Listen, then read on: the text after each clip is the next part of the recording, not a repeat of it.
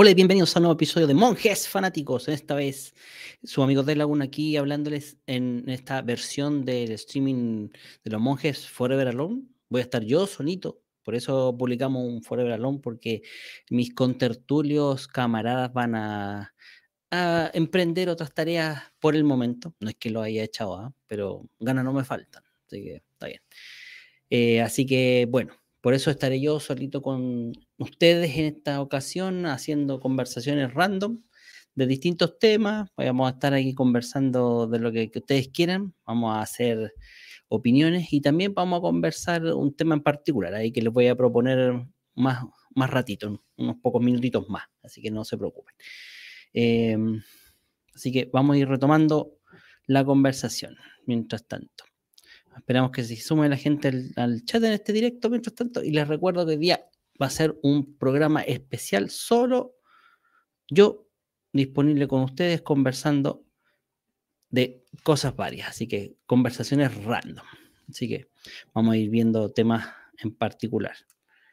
Noticias del espectáculo, de eventos varios y no sé.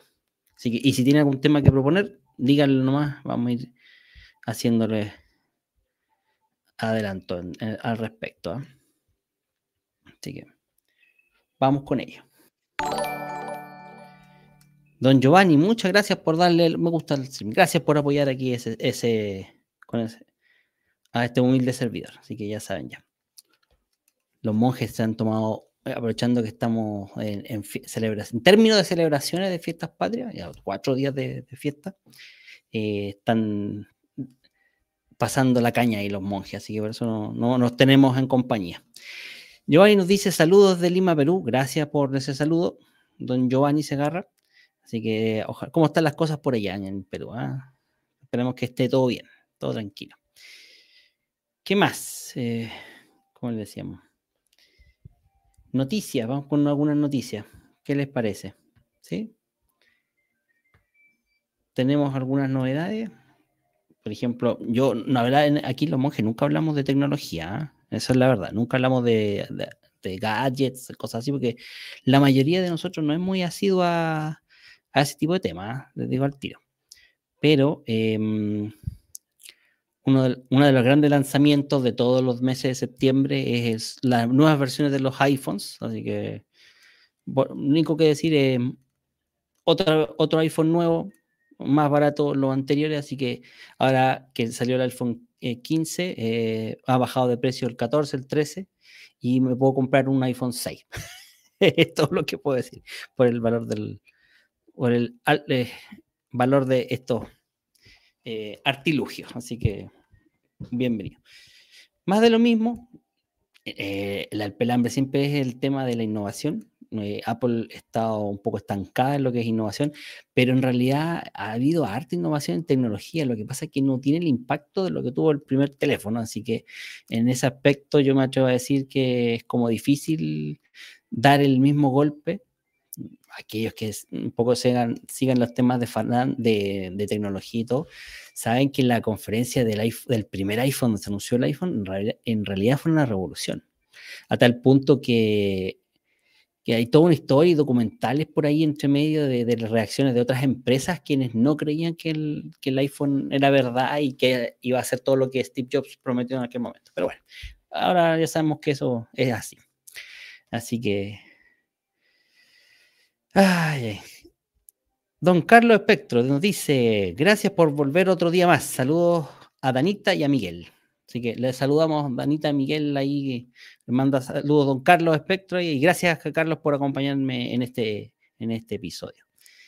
Y don Giovanni me dice, humilde con un Android, humildemente. Sí, la mayoría tienen eh, Android, obviamente el, porcentaje más alto de teléfonos son Android, así que por eso tampoco me parece que sea tan, tan eh, dedicarle muchos minutos al lanzamiento de un nuevo iPhone. Todos los años sacan un nuevo iPhone, así que no vale la pena ponernos tan exquisitos con ese tema de los, de los nuevos iPhone. Así que, ¿para qué más? Así que, así que, dentro de las noticias, bueno, lanzamiento de Netflix eh, este, esta semana se confirmó la segunda temporada de eh, One Piece, la serie de live action. Así que, imagínense, ¿ah? Eh, estaban en duda. Habían, habían varias voces que no sabían si todavía se podría confirmar por producto de lo caro que salió la serie hacerla, los ocho episodios. Pero fue el mismo Ichiro Oda que salió por Twitter a, anunciarlo y está el, el tráiler ahí también donde se anuncia en este caso el personaje de Chopper, Tony Tony Chopper, que va a ser el personaje que se va a incorporar a la, en la segunda temporada. Así que ya están ahí las distintas noticias especulando cuál podría ser si es una versión en, en carne y hueso o una eh, marioneta estilo Baby Yoda o el típico CGI que esperemos no sea tan cabrón y tan eh, burlesco, tan, ¿cómo se llama esto?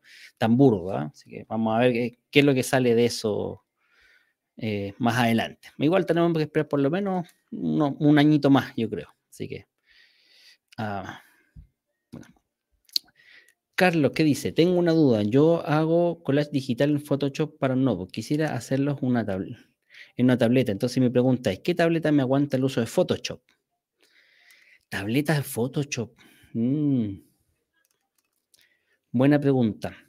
Hasta ahora lo que yo sé, y déjenme confirmarlo, pero el, iPad tiene una versión de Photoshop, y, eh, pero sí tiene otras aplicaciones que sí eh, tienen soporte completo. De hecho, el último iPad Pro con chip M1 sí tiene soporte para la aplicación completa de que es la misma del computador, de los Mac. Así que si tú quieres y estás acostumbrado a usar Photoshop, podrías ver y consultar a los expertos, preguntarte, acercarte a la tienda y preguntar si el, soporte de Photoshop para el iPad Pro es, eh, es completo, funciona, es, totalmente funcional. Eh, y lo malo, el precio. Ahora, en el mercado de segunda mano, un iPad Pro de M1 podrías conseguirlo un 20 o un 30% más barato. El único consejo que te puedo dar así, incluso por Amazon, en la sección de estos refurbished, eh, que son como los reacondicionados que le llaman acá, eh, que se revendieron, que hay gente que no le gustó, lo devolvió al cabo de uno o dos meses, tienen poco uso, están garantizados, en fin. Sería una opción relativamente económica, un poco más económica que el, iPad nuevo. Siempre yo reconozco que el iPad eh, nuevo es mejor tanto los iPhone como los iPad en ese sentido tienen actualizaciones por 4 o 5 años, así que ningún Android, eh, por mucho tablet potente que sea, te va a dar esa, opción de actualizaciones, y menos con la capacidad que están teniendo hoy en día los, los iPads. Ahora, lamentablemente, un iPad sigue, sigue siendo todavía, a mi parecer, mucho más limitado eh, para otras tareas, incluso para jugar eh, que no sean juegos móviles. Pero veremos qué pasa.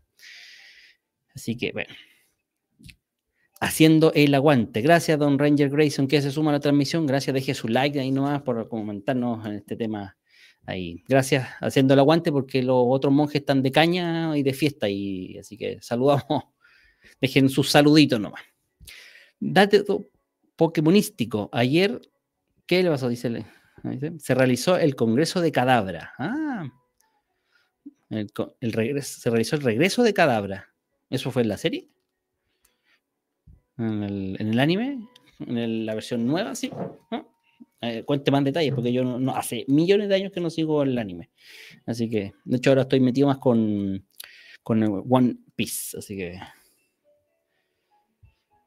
En términos de videojuegos, ah, las cartas, ya, muy bien, ya, gracias por la aclaración, en las cartas de Pokémon. Así que ahí tenemos ese tema, en las cartas Pokémon quedamos al dedo con el episodio. ¿eh? Yo sé que no somos expertos de Pokémon y el experto de Pokémon desapareció, así que no sabemos cuándo podemos tenerlo de vuelta para que regrese a ayudarnos a hacer ese episodio como corresponde. Ahora lo puedo decir seriamente porque cuando están los otros monjes no. Solamente puedo decir que tiene para largo. Pero bueno.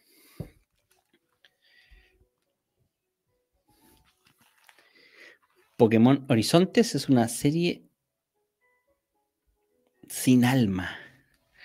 Oh, ¿será porque ya no está el, el Ketchup? las mostazas, como le decimos nosotros acá en los monjes, ya no está para. Y bueno, Pikachu tampoco. Supongo que aparecerá de vez en cuando como mascota eh, invitada, pero no creo que esté así como, como habitual. ¿ah? Así que vamos sumándonos nomás.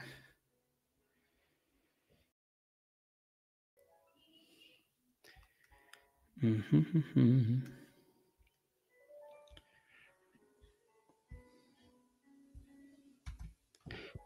algún momento nos pidieron también, me acuerdo, eh,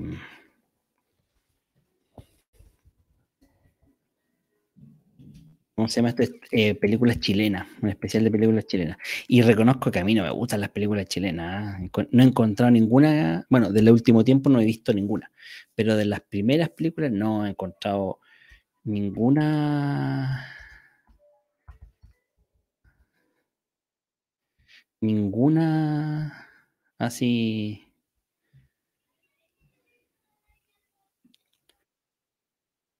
Ninguna en especial ahí. ¿Ah? Pero bueno, esta semana se estrenó esta, pues el, Conde. ¿ah? Que no es más que una alegoría, una, sátira de Pablo Larraín, protagonizada por Netflix, ¿ah?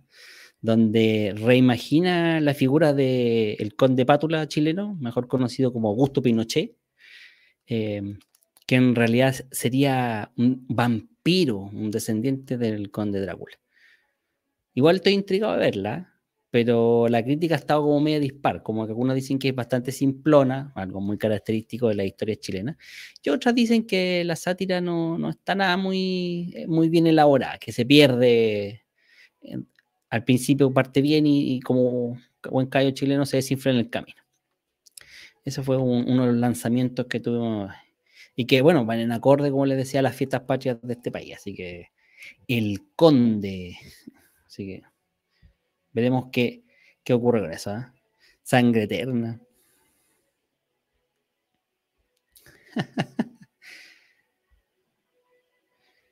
Los protas no tienen carisma. Eso se refiere con la serie de Pokémon Horizontes. Pucha, es que yo creo que va a apuntar a otro tema. podemos hablar largo y tendido ahí de estos remakes. Sí, este es como un remake de, del asuntito. Así que, para que estamos con cosas. Así que. Eh, claro, podría ser que por el enfoque, a lo mejor para nuevos. Em, no, niños, eh, un público más joven, a lo mejor es este tema de, que no tengan mucha carisma, ¿eh? así que no sé, no sé.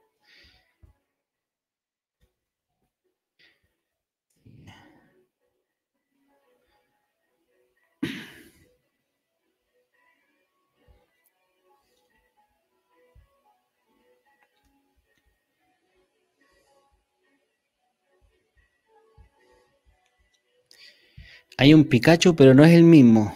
No es el mata legendarios. Ah. Sí, pues ven. la idea es como tratar de darle su versión ketchup a las nuevas generaciones. Ahí donde los más viejitos se resienten porque no es lo mismo. El chacal de Nahuel Toro, dice Ranger. Se referirá a, Ya estamos nombrando películas chilenas. El chacal de Nahuel Toro. Tíranos una recomendación de serie película para ver. El otro día vi Brujería, cine de terror chilena sobre brujería en Chiloé. Eh, bueno, la primera recomendación sería esta. Podríamos después hacer un pequeño review de El Conde. Como digo, es una, una eh, sátira de eh, Pablo Larraín, que, mm, como digo, que con mejor presupuesto que otras anteriores. Mm, ¿Qué más podría ser? No sé, la verdad, como me, declaro desconocedor de, del tema y de las películas chilenas. Johnny 100 pesos es como la mejor cita. Puede ser Johnny 100 pesos. Em, hay una que es de, los Sueños de Libertad, si no me equivoco, que se llama, que dicen que es muy buena, que es de un escape de una cárcel chilena en relación, eh, con Pancho Melo, Francisco Melo, si no me equivoco, que podría ser como mejor cita, así que Sangre Eterna, claro. ¡Uy, qué película más mala esa, señor! Dios mío. Ya, por favor, no me hagan. Mirachman. No, ¿qué te pasa con Mirachman? Ahí Marco Zarora ahí grande. No, fanático de los monjes, así que. Kiltro, también otra película de Marco Zarora y que está triunfando en Estados Unidos. Así que, ¿qué le vamos a hacer? Ah? Así que bueno. Eh, videojuegos, ¿qué más? Tenemos Mortal Kombat 1, para los fanáticos de la sangre y el gore. Así que no exento polémica. Y aquí tenemos el trailer de Johnny Cage. La nueva versión que resetea el universo de Mortal Kombat y que mm, no es más que una nueva línea donde trae personajes antiguos eh, con personajes nuevos, eh, como digo, resetea la saga. Esta vez ya no es Raiden, el dios del trueno, quien lidera los eh, nuevos combatientes, sino que es Liu Kang, que, que, de acuerdo a la línea anterior terminó siendo como el dios que protege al, al, este caso, a la tierra de, de la invasión de los agentes del borde exterior. Y de ahí ya la cosa se saben ya que tienen que pelearse y hacerse picadillo unos con otros. ¿eh? Así que. Eh, y la polémica de este juego, bueno, que la versión para Nintendo Switch, porque también salió para esa consola milagrosa, es que se vería como un juego de PlayStation 2. Así que si me preguntan a mí, em, nada que hacer. Eh, Jet Boom salió al tiro a, contener las polémicas y decir que van a arreglar el tráiler, que van a, intervenir. Así que, obviamente porque el juego se ve horrible, no, no, no hay nada más que, que alegar al respecto. ¿ah? Como digo, se, fue, se ve horrible, horrible, horrible. ¿Ven?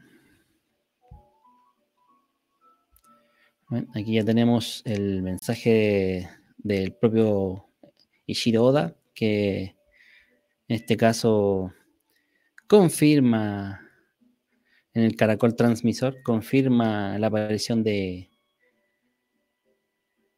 de, de ¿eh? así que no, interesante ahí. Así que, por supuesto, vamos a empezar la transmisión ahí en todo el mundo, ¿ven? Y vamos a adelantarlo acá para que porque esto ya un poco no tiene mucho que ver. Y aquí nos confirma el personaje que va a aparecer ahí, que es Tony Tony Chopper, quien se sumará a la tripulación del sombrero de paja. Así que, así que bueno.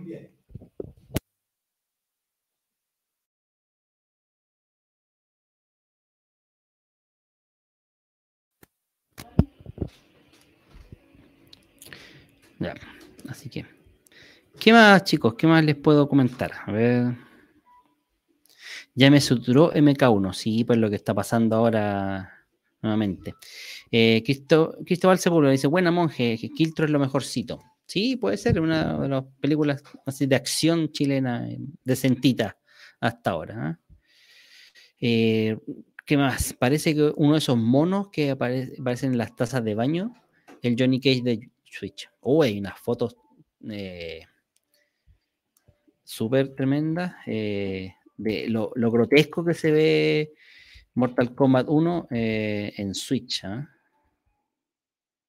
Así que vamos a, vamos, déjame buscarla, a ver.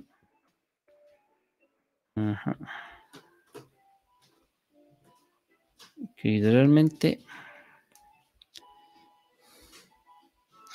Porque sí, se ve horrible. ¿eh? Aquí están. Aquí tenemos. Ahí está. Como pueden ver,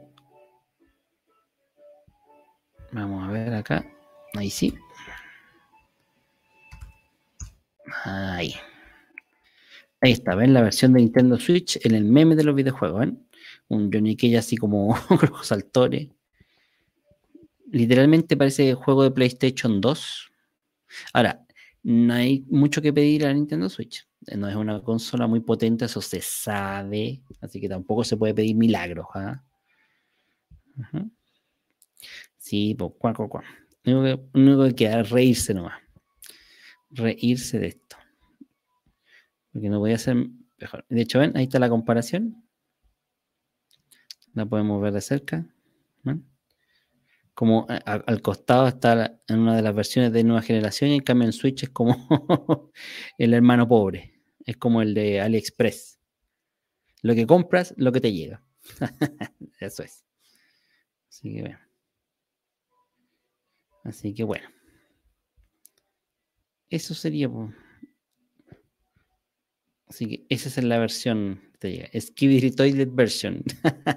Hoy sí. ¿Han, visto eso, los Skibidi Toilet? Mis hijos están vueltos locos con ese tema. Así que han visto todos los episodios de esa cosa. Así que yo todavía no le, no le logro entender la trama de los Skibidi Toilet. Solo sé que son unos inodoros nomás. Que quieren conquistar el mundo la evolución a la, a la mierda, ¿sí? Eh, algo, algo tiene que haber eso. Así que. Eh, ¿Qué más? Ah, eh, hablando del, lanzamiento. Está el Continental, la serie de, de Amazon Prime. veamos.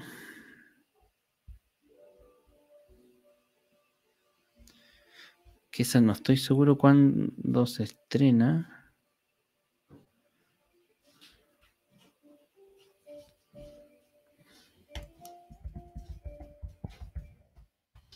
Vamos a ver, ¿ah?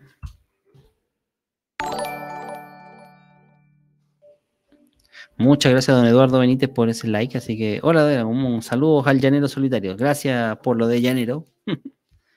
así que Así aquí haciendo haciendo patria, como se dice vulgarmente. ¿ah? Aquí está. Ahí la tenemos. Es el tráiler de la del Continental. Claro, justamente hoy día se estrena en Amazon Prime esta spin-off que me asombra que tenga ahí a Mel Gibson ¿ya? De esto del, universo. Dicen que es bastante buena. Son episodios largos, pero que en realidad el formato es como un intento de gran evento, así. Así que, ¿será tan buena como dicen? No lo sé, no lo sé, pero. Ahora, si me preguntan a mí, ¿necesitábamos esta serie? Hashtag, pero ¿para qué? ¿Eh? En tres partes, porque son tres episodios largos, 80 minutos, como una hora y media más o menos. Son como tres películas al, hilo, más o menos, queríamos tener ahí. ¿Necesitábamos algo así? No sé, hasta que lo vea, no lo. buena, buena. habría que verlo, ¿eh? habría que verlo. Podríamos intentar verla en algún momento. Así que le vamos a robar la suscripción ahí a, Monje Jovito de Amazon Prime para verla en algún momento. Así que está bien. Eh, ¿Qué otro lanzamiento más tenemos? Importante, nada, la verdad, ha sido relativamente pobre la semana. Así que no hay mucho más que ver. Em, que les podemos recomendar que sea del estilo de los monjes fanáticos, ya saben ya.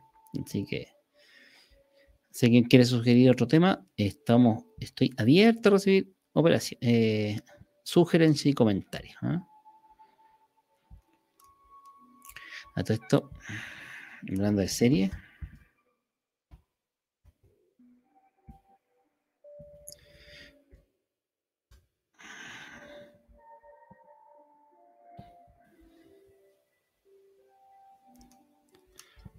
No sé, no sé si alguien me puede comentar si alguien ha visto. Ha visto a Soca. Yo todavía no la veo. y no creo que la vea tampoco, ya lo dije ya. Hablando de lanzamiento, el resto de los monjes andan lanzados. Sí, andan todavía pasando la caña, ya lo dije ya. Andaban pasando la caña los muchachos ahí. Así que por eso no pudieron recuperarse. Para un saludo a Monje que todavía está celebrando y mm, y a Monje Jovito, que también hoy día le tocó otra celebración más. Ahí, así que saludos también si está atento ahí. Ayer vi The Flash y sí, es horrible el CGI. Hoy sí, eh, creo que como a la segunda semana se filtró eh, la escena, la escena del rescate de las guaguas. Ah, la voy a buscar acá en YouTube.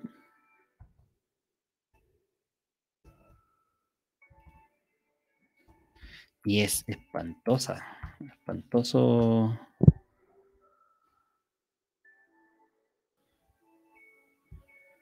Acá está. Vamos a tratar de, que no nos de que no nos censure mucho. ¿eh? por ahí no medio chiquitito para que no, haya problema del copyright. Ahí eh, vemos a, Flash corriendo. Yo no he visto esta película, pero obviamente el, el Bodrium, ya partiendo por el traje, ya se ve horrible. Para que estamos con cosas. Y aquí el intento de hacer el, la, la carrera esta, que por ejemplo en, en X-Men, Días del Futuro Pasado, eh, con Silver las tomas eran muy buenas, muy bien hechas. Eh, y, eh, y, ahí hubo una mezcla, se hizo, usaron otra técnica, pero aquí en cambio hicieron 100% CGI para hacer esta toma. Y de Fentón, o sea, claramente el, el resultado fue horrible, o sea, partiendo de la base que aquí, aquí donde, donde, se ve mal hecho, como a la rápida, así como que pareciera ser de goma este flash, como de los monitos que se pegan en la pared y van, van caminando, no sé, de los monitos que pegan así y se van dando vueltas. Ay, ay, así que. Sí. Así que eso, pues, ah, súper, súper horrible ahí. Así que, no sé qué le vamos a hacer ahí. Pues. No. ¿Qué podemos hacer? ¿Ven? Ahí está la enfermera cayendo con la guagua y caen las guaguas ahí. Y son hartas guaguas. Pues ahí la enfermera salta la guagua y. Ahora, ¿cuál era el objetivo de que fueran tantas cosas? Bueno, ahí, hacer el slow motion, como para que viéramos esto. ¡Oh, qué espectacular! Pero y aquí empieza a ver que supuestamente aquí Andy Muchetti dijo que eh, tenía eh, el, sí, se había hecho a propósito que se viera tosco, ¿ah? pero sinceramente ya, ya ahí, por ejemplo, la enfermera se ve horrible, ¿no? Se ve falsa. Eh, y la guagua, ¿para qué decir? Así que vamos a adelantar un poco. A ver.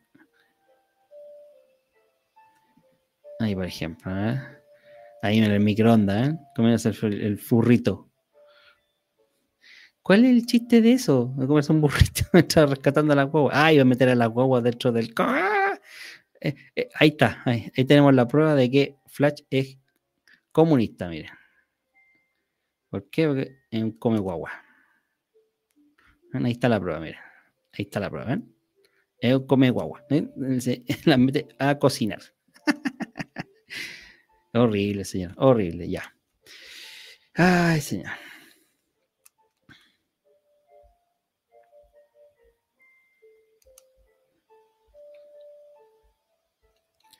Me cortaron el Disney Plus. Ah, yo lo corté. De hecho, había una oferta por 1.800 pesos durante tres meses, que es la antesala de, ojo, eh, el aumento de precio que va a tener Disney Plus en diciembre. Se espera que suba entre un 30 a 40% la suscripción.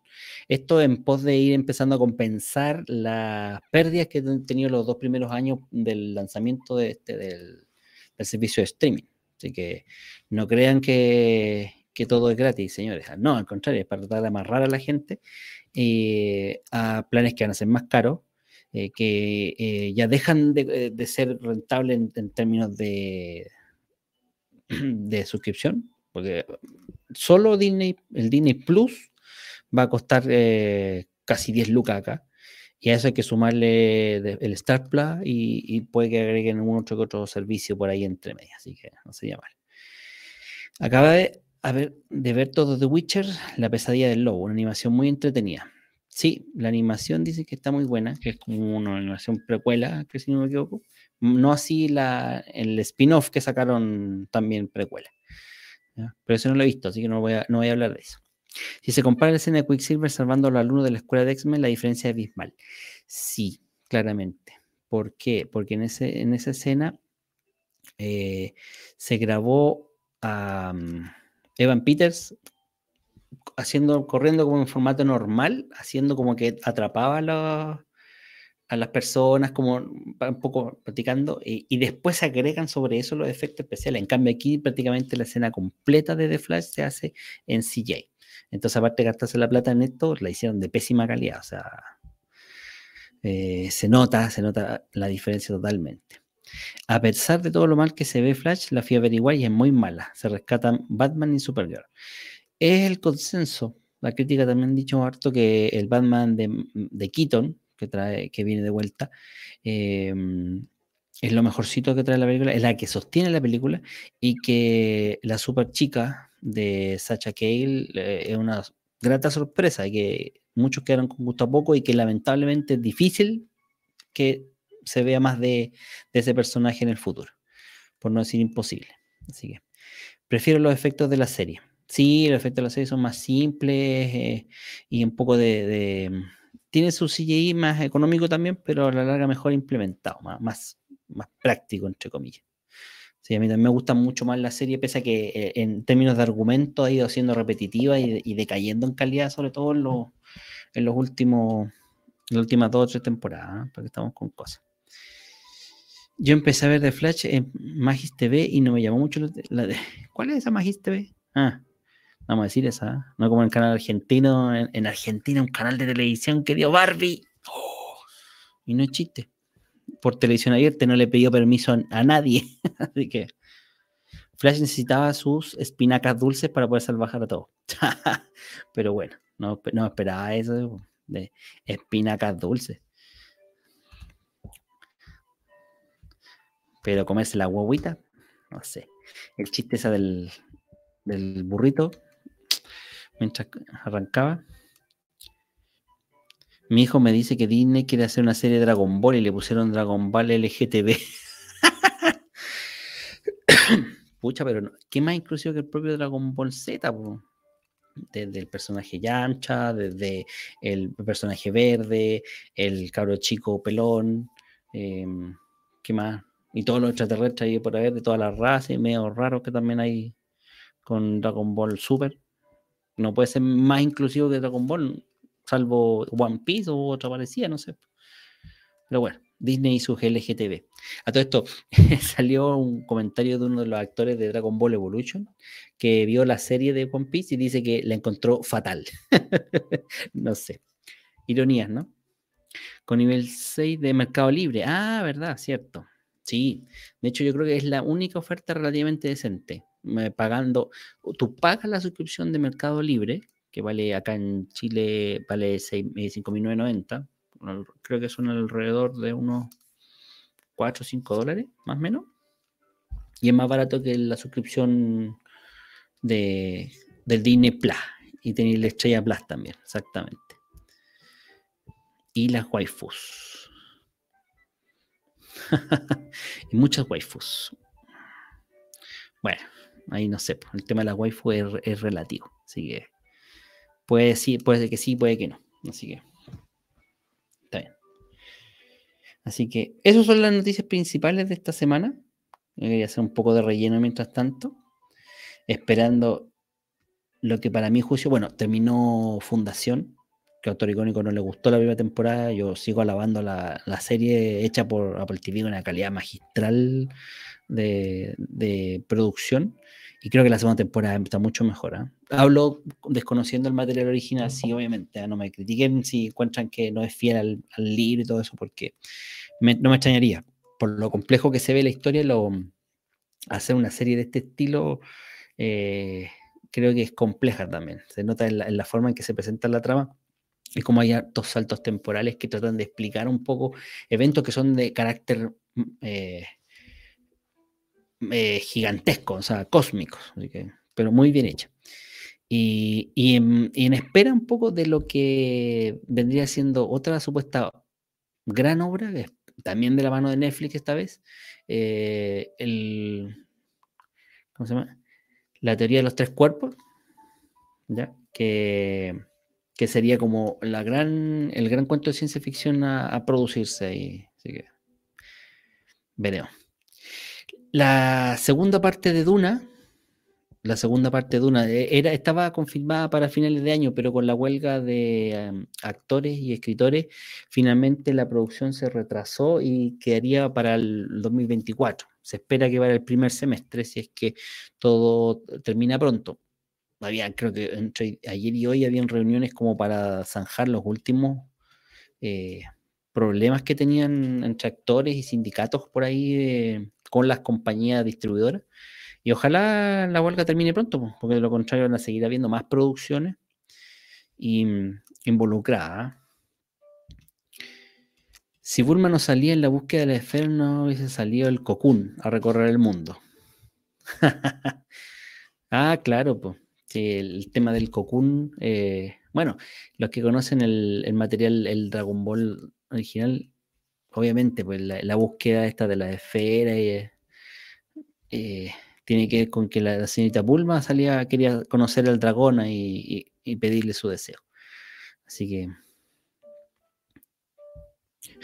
Monos chinos 1, Femilocas 0. claro, así es. Pero bueno, nada que hacer. Nada que hacer.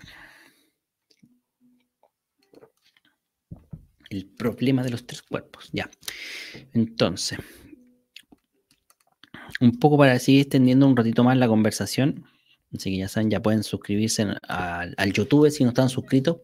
O si están ahí también nos pueden seguir en, Twitch, que estamos en vivo transmitiendo también.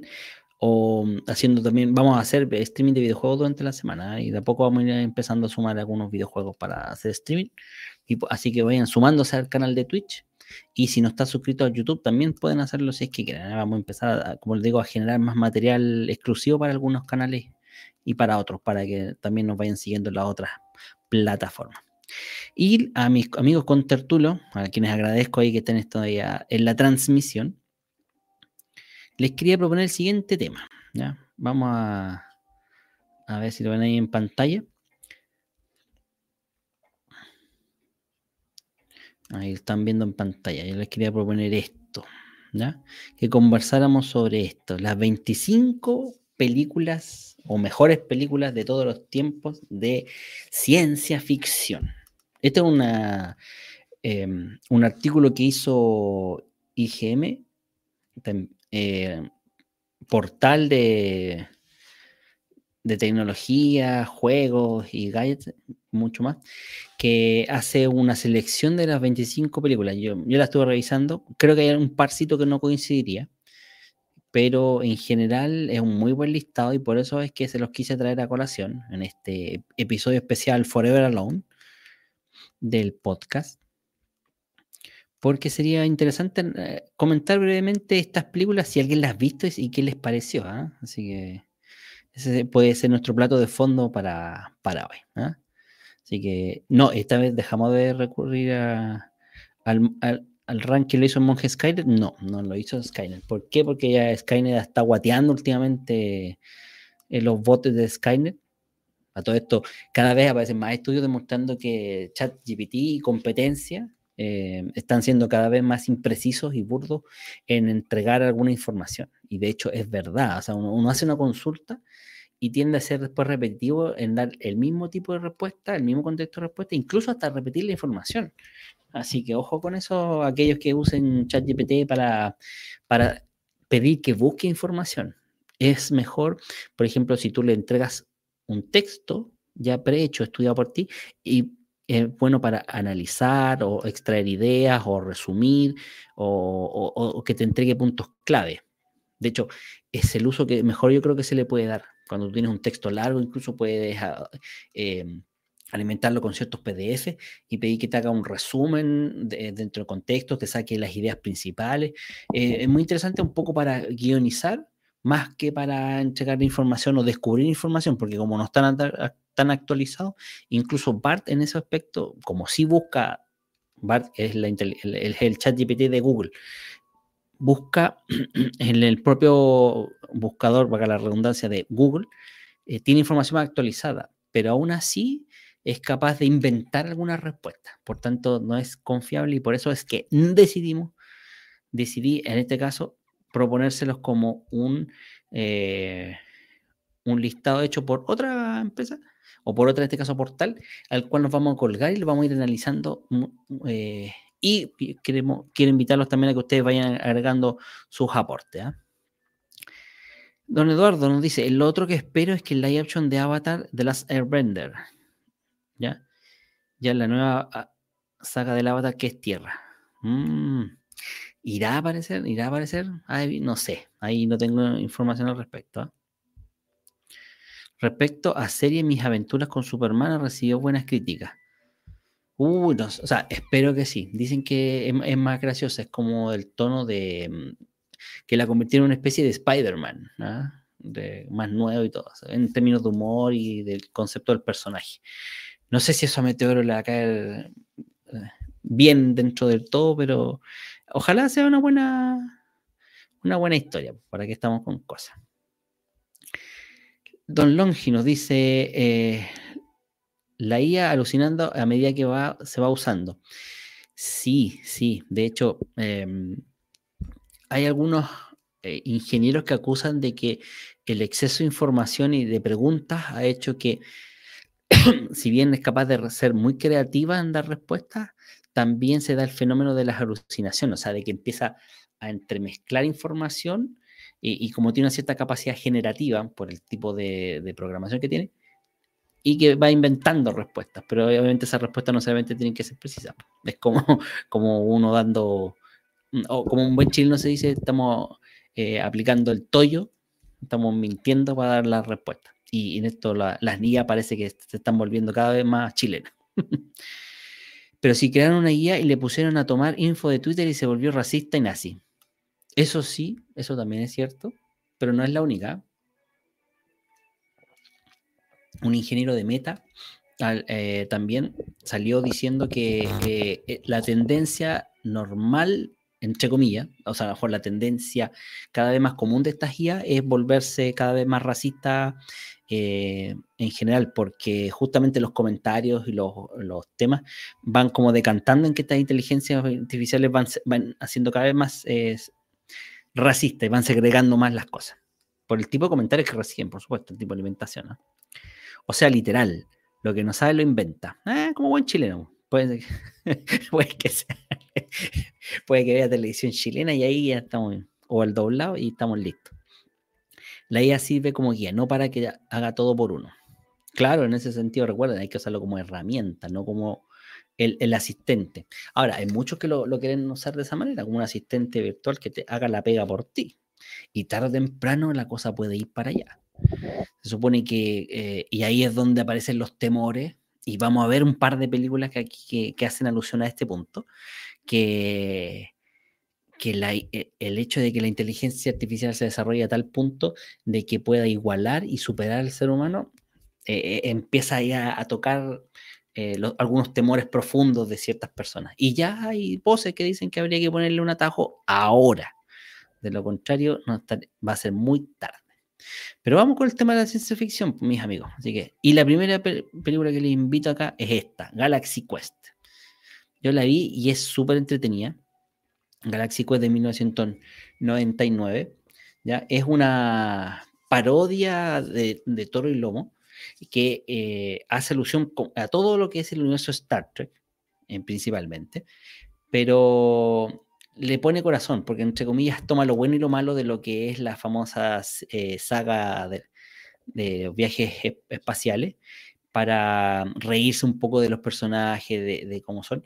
Y, la película Galaxy Quest justamente trata la historia de estos eh, tres actores que son actores de una serie de televisión que se cancela abruptamente y que después de asistir a una conferencia eh, son contactados por una raza alienígena que, que recibía esta señal eh, de emisión de la, de la serie y que creían que eran documentos históricos. Entonces es muy chistoso en ese aspecto. Eh, porque es una raza alienígena bastante crédula, ¿ya? y por tanto, por eso le siguen el juego y, y, los contactan a ellos porque ellos son los salvadores de la galaxia y quieren que los ayuden a vencer al villano de turno. Así que está, si no me equivoco, en Paramount y en eh, Prime Video, si no me equivoco, Galaxy Quest. ahí en Prime Video tengo la duda, pero eh, sé que estaba en Paramount. Así que Es con Tim Allen, Sigourney Weaver y Alan Rickman. Una sátira que incluso hace alusión ahí a, ciertos eventos, como por ejemplo lo que le pasó al personaje de Leonard Nimoy, Spock, que después de, encasillar al actor, eh, él no pudo salir con otros papeles. Entonces, en esta película hacen sátira de eso en el personaje de Alan Rickman. Así que es interesante esa. Em, no recuerdo la peli, pero sí, pero si la vi no la recuerdo. Es una película graciosa, liviana, una sátira ahí que ya se alusiona a la, ciencia ficción y en cierto modo también se burla un poco de, esta forma de exploración media falsa que era al principio con la historia original, porque esto hace más alusión al Star Trek original de William Shatner, eh, pero a, la larga abarca todo. Galaxy Quest eh, la pasan por el cable, pero nunca le prestaba atención. No, darle una oportunidad. Es como le digo, una sátira de ciencia ficción bien livianita, entretenida, no digamos, oh, qué bruto, pero sí es a considerar si la encuentra para que le dé un, tiempito. A mí me gustó y se la recomiendo. Así que, dele nomás. Dentro de este listado, otra película de, animación ahora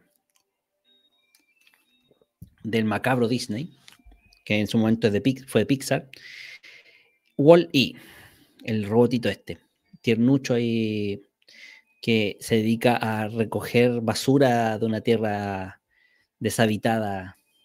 Así que, no sé qué les parece esta serie, esta película, uh, Wally. No sé si la vieron. Así que, esta historia se desarrolla en un futuro distópico de la Tierra, donde la humanidad tuvo que abandonar el planeta debido a la basura acumulada. ¿ok? Entonces, el único que queda como tal, eh, con una tarea particular, es este pequeño robot que se encarga de compactar y ordenar la basura.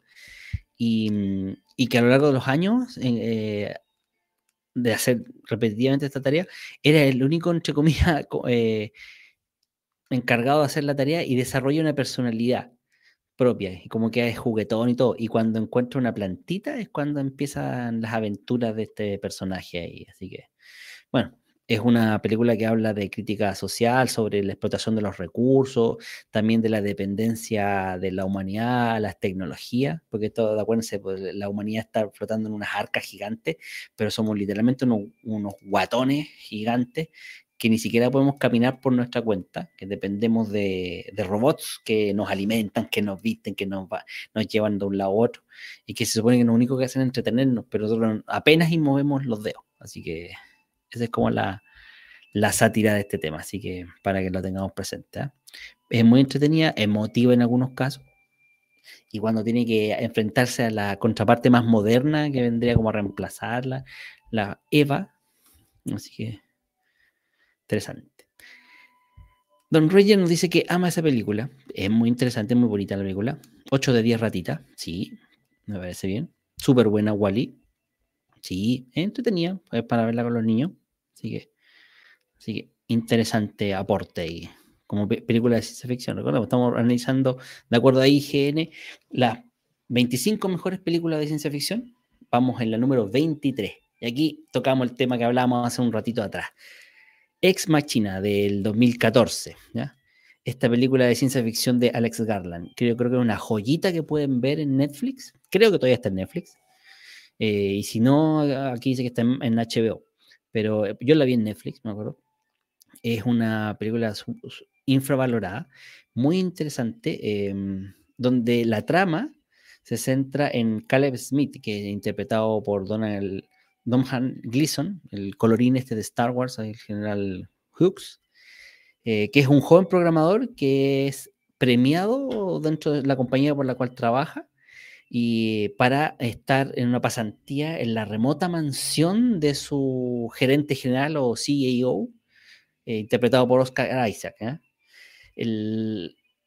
se gana este premio y eh, lo que le invitan a pasar es, es, esa semana entera para que conozca a la inteligencia artificial que está desarrollando la compañía, que se llama APA. Y aquí ser el personaje que es este robot interpretado por Alicia Vikander, en uno de los tremendos papeles que tuvo esta actriz, que después se ganó el rol de Lara Croft, después de esto. Pero mientras le...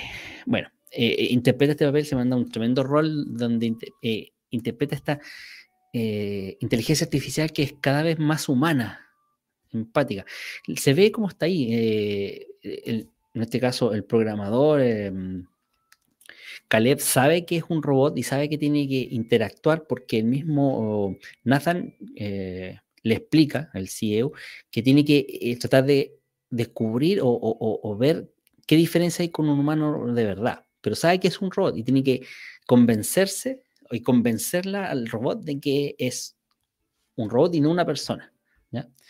El tema es que se van involucrando porque va adquiriendo cierta simpatía con esta mujer robótica, porque es carismática, porque es misteriosa, porque van, entre comillas, averiguando cosas del propio Nathan que lo hacen sospechar de si en realidad qué, qué clase de experimento es este de la inteligencia artificial.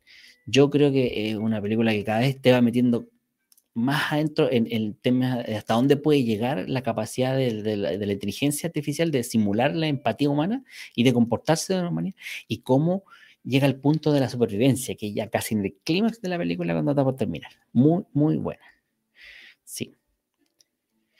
¿Cuántas ratas para Galaxy Quest? Yo también, yo le doy siete. Yo le doy siete, porque en, términos de, película, tal vez no, eh, hay, no es tan buena como sátira o sea, tan graciosa, como sátira es muy buena, pero como graciosa no la encuentro tanto. Pero le doy siete ratitas igual, como digo, para pasar la tarde.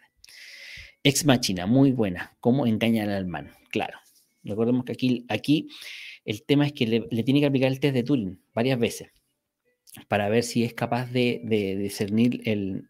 Y, y, si uno, él lo puede diferenciar entre una máquina y un robot y entre una persona pero la tipa cada vez se va acercando y va siendo más empática, hasta el punto en que después le dice que ella quiere salir, quiere escapar, porque él siente que, que la tiene presa. Y a la larga ahí va a estar enterando que hay, hubo otras versiones, pero la historia se va retorciendo de, por sí, así que no le voy a contar más porque tiene un giro de tuerca al final muy entre macabro y, y que por supuesto tiene que ver con esta problemática de hasta dónde puede llegar una, inteligencia artificial. Para mí, ¿cuántas ratitas le doy? 8 de 10 ratitas también. Interesante, es lenta, sí. El punto es que los primeros 30 minutos, 40 minutos de la película son un poco lentos en explicarte tanto el contexto, pero ya cuando se, se va al meollo del asunto y, la interacción entre los dos personajes principales, y este Nathan que anda rondando y que es súper misterioso y que a la larga también tiene su, sus yayitas por ahí relacionado a este tema de la inteligencia artificial.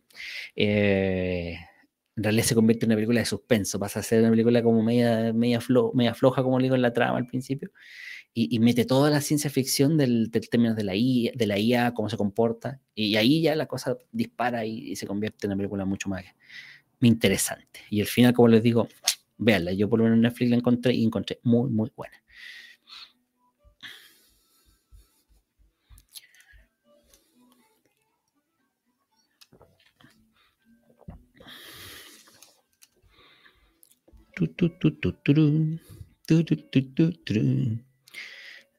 Anotada Ex Machina, sí, posición. Véala nomás, anótela ahí, véala cuando pueda nomás. Vamos con la siguiente, la número 22. Esta es mi película favorita de eh, Christopher Nolan. Creo que tenemos un especial de Christopher Nolan ahí, de los monjes fanáticos, ahora lo voy a corroborar. Pero de toda la filmografía del señor Nolan, lo cual aquí los monjes somos bastante eh, asiduos a ella, Em, Inception para mí es la película favorita. Incluso ni siquiera la saga del Caballero Oscuro, pero en cambio Inception es como en mi película favorita de Christopher Nolan y creo que es la idea más loca que he escuchado en el último tiempo en términos de ciencia ficción y que sería así como un, voladero de cabeza si fuese algo plausible, si fuese algo real. Aunque en el lado metafísico sí es probable, sí es posible. Peliculaza, exactamente, una peliculaza. Inception, ¿ya? Que en español, eh, yo no sé si tiene una Incepción, no sé si eso tiene una traducción al, español así. ¿Ya? Para mí, esta es la 10 de 10 de Christopher Nolan. Al tiro le doy las 10 ratitas. ¿ya?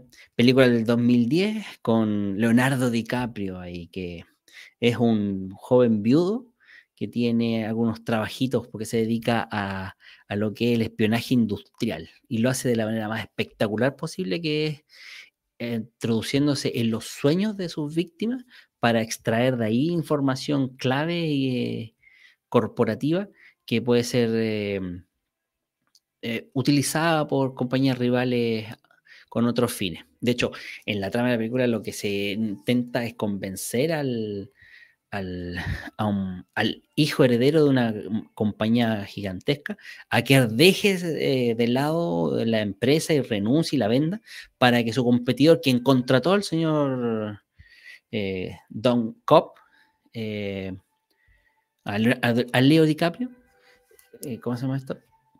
Pueda acapararse el mercado y crecer y, tomar el lugar de esta empresa multinacional famosa. Así que.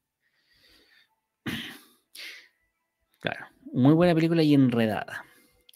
Claro, lo que pasa es que lo que más cuesta digerir es el concepto de implantar una idea, así como primero Recordemos que la idea original era extraer información de los sueños, o sea, tú ves a través del inconsciente extraer información, pero aquí lo que se intenta hacer es todo lo contrario, es insertar una idea que quede en el subconsciente y esa, esa idea germine finalmente en una acción que tome el, en este caso la víctima, que sea a favor de lo que quiere hacer.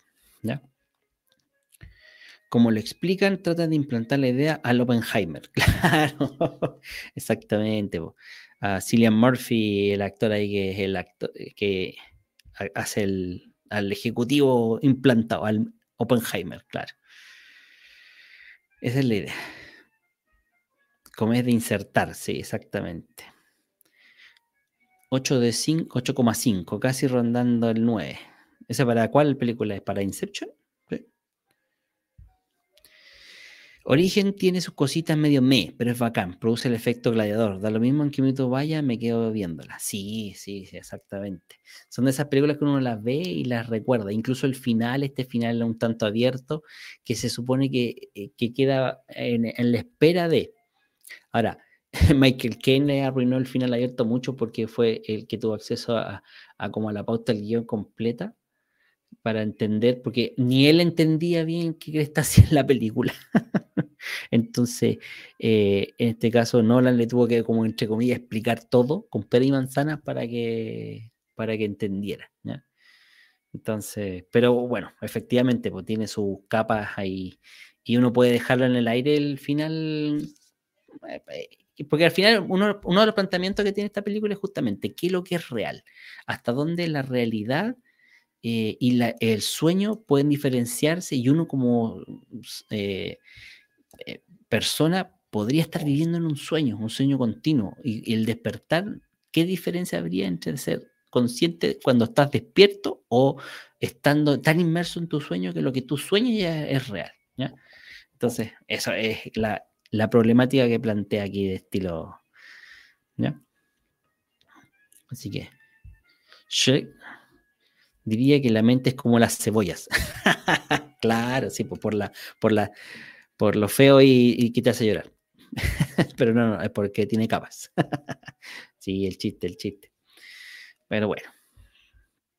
Yo, como le dije, le doy 10 de 10, mi opinión personal. Para mí, la mejor película de del señor Nolan. ¿eh? Así que un gran elenco. Gordon, Joseph Gordon Levitt, Elion Page, que en ese momento era Helen Page, Tom Hardy, Ken Watanabe y el señor Michael Caine, por supuesto, ahí un infaltable de las películas. Y Cillian Murphy, el Oppenheimer, eh,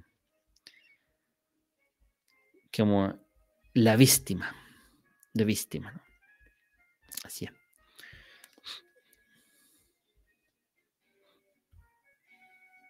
No sé si se escucha la música. No, mejor, porque si no nos pueden banear. No creo que nos baneen todavía.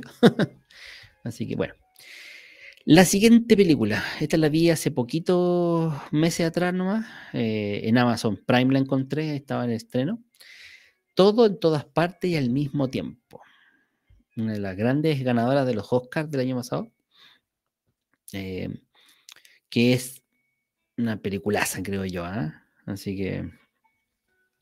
Oh, sí, tiene razón. Eh, no sé si fue ayer o hoy, no salió la noticia en que Michael Kay ha anunciado el retiro el retiro definitivo de las pistas del cine, así que. Bueno, tendrá que buscarse otro personaje, aunque puede que lo llamen igual, si estos viejitos igual de repente, aunque sea para decir hola, como un Stanley, así, se manda un Stanley, podría ser, ¿ah? Aún no veo esa película, todo en todas partes al mismo tiempo, en el mismo lugar y a la misma hora. y en el mismo canal. Así que me recordó a los, al Ja. Es interesante la película. Yo la, vi con alta fe, en cierto modo, porque estaba en boga el tema de los multiversos. Allá habíamos tenido a, Marvel con su línea, con su historia del multiverso y su Loki ahí abriendo las posibilidades. El Spider-Man con, con todo lo, Spider-Verso, más los, Spider-Man anteriores, en fin. Entonces teníamos ya sus probaditas de lo que era el multiverso. Pero llega esta película con una visión un poquito más satírica y fresca de lo que es eh, la posibilidad de, vivir el multiverso eh, y como bien dice la película, en todas partes y al mismo tiempo. O sea, puede ser el nombre. Everything Everywhere at Once. Eh, protagonizada por Michelle Yeoh, que es una mujer de origen chino llamada Evelyn, que es dueña de una lavandería, que se enfrenta a una variante de otro universo de su propio marido, que Kevin Kwan, el actor, que era el famoso tapón de Indiana Jones, el, cabro chico. Eh, y bueno, esto de descubrir las distintas versiones ah, eh, es muy interesante. Es muy interesante ver las distintas versiones de Evelyn, ya que a la medida que la involucran en esto de poder viajar o de poder conocer eh, porque no es que viaje, sino que lo que hace es un poco tomar prestada la identidad de la Evelyn de los otros universos, donde fue actriz, bailarina, era luchadora, em, tenía distintas habilidades y, con esas habilidades un poco combate al, que es el villano de, turno y que intenta destruir eh, o asimilar estos multiversos. Entonces, un poco tiene que ver con eso. ¿ya? Así que em, pero incluso a mí la, que más me gustó es la versión de, Evelyn, que es una roca. la escena donde una piedra con ojitos y, se habla con la hija, es muy, muy chistosa. Así que. Y de hecho tiene como esas escenas que me rocan un poco a, Evangelio, ¿no? En algunos dramas, así como porque hay un punto de la película donde se pone, se pone muy filosófica con este tema de los multiversos y las distintas versiones. Eh, a mí lo personal me alucina el tema porque hablar de multiversos. Por ejemplo, aquí eh, en, este, en esta historia los multiversos se generan por justamente los puntos de inflexión en las decisiones que uno puede tomar en la vida. Entonces, sabiendo que uno tiene desde que nace hasta que muere un montón de decisiones que tomar, de, por ejemplo, eh, doblar a la izquierda a la derecha, o, hablar o no hablar con tal persona, o ir o no ir a tal lado, etcétera, y así, infinitas eh, decisiones minúsculas a veces de hacer o no hacer algo en particular eh, y que eso puede provocar una cascada de eventos incalculables. Eh, entra, ahí es donde esta película entra en la parte filosófica, es donde está el, viaje emocional de la protagonista, mm, donde eh, el principal objetivo es buscarle el significado. ¿Cuál es el significado de la vida? Entonces ahí se vuelve totalmente fumadora la, película. Así que.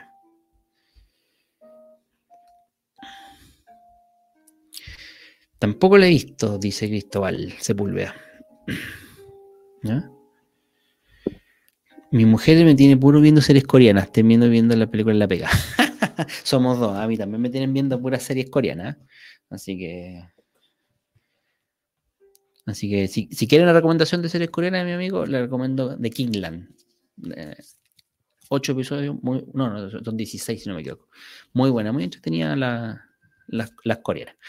Así que bueno. Lo mismo que Wanda en el Doctor Strange 2. También, también, también. Ahí tenemos otro, otro ejemplo de lo que es el multiverso. Multiverso de la locura. ¿Cómo es que pasa con su conciencia ese cuerpo? Tiene extrañas maneras de motivar el viaje.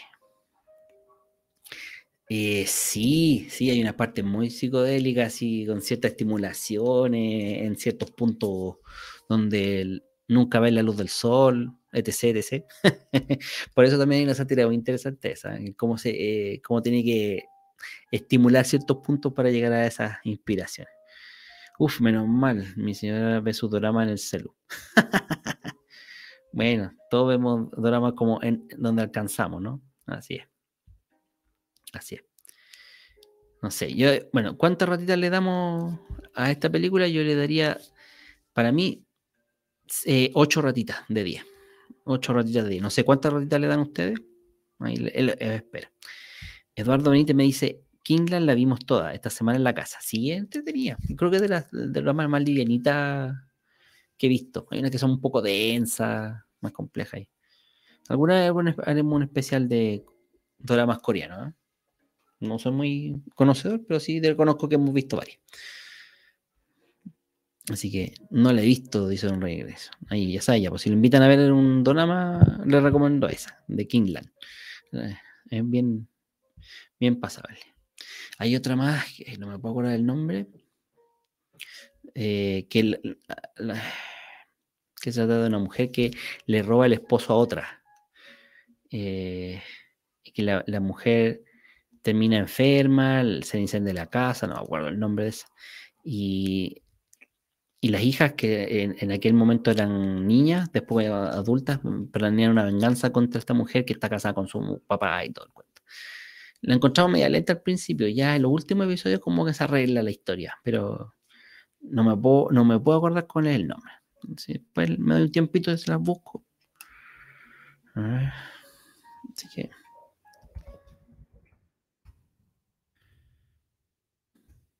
Voy a ver si la puedo buscar.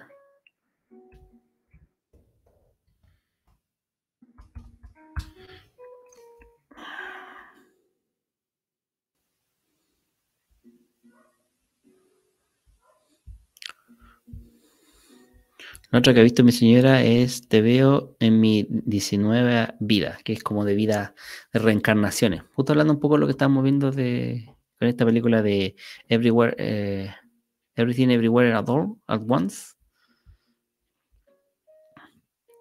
Estábamos justo viendo ese tema y esa serie también es, es interesante. Pero yo no la he visto, pero este es como un drama de reencarnaciones.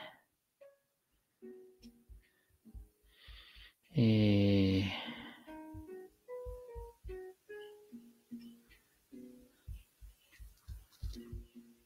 No, ah, cambiaron los demás.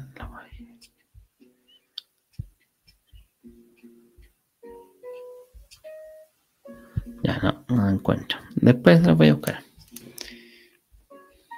Para que sí quiero ver.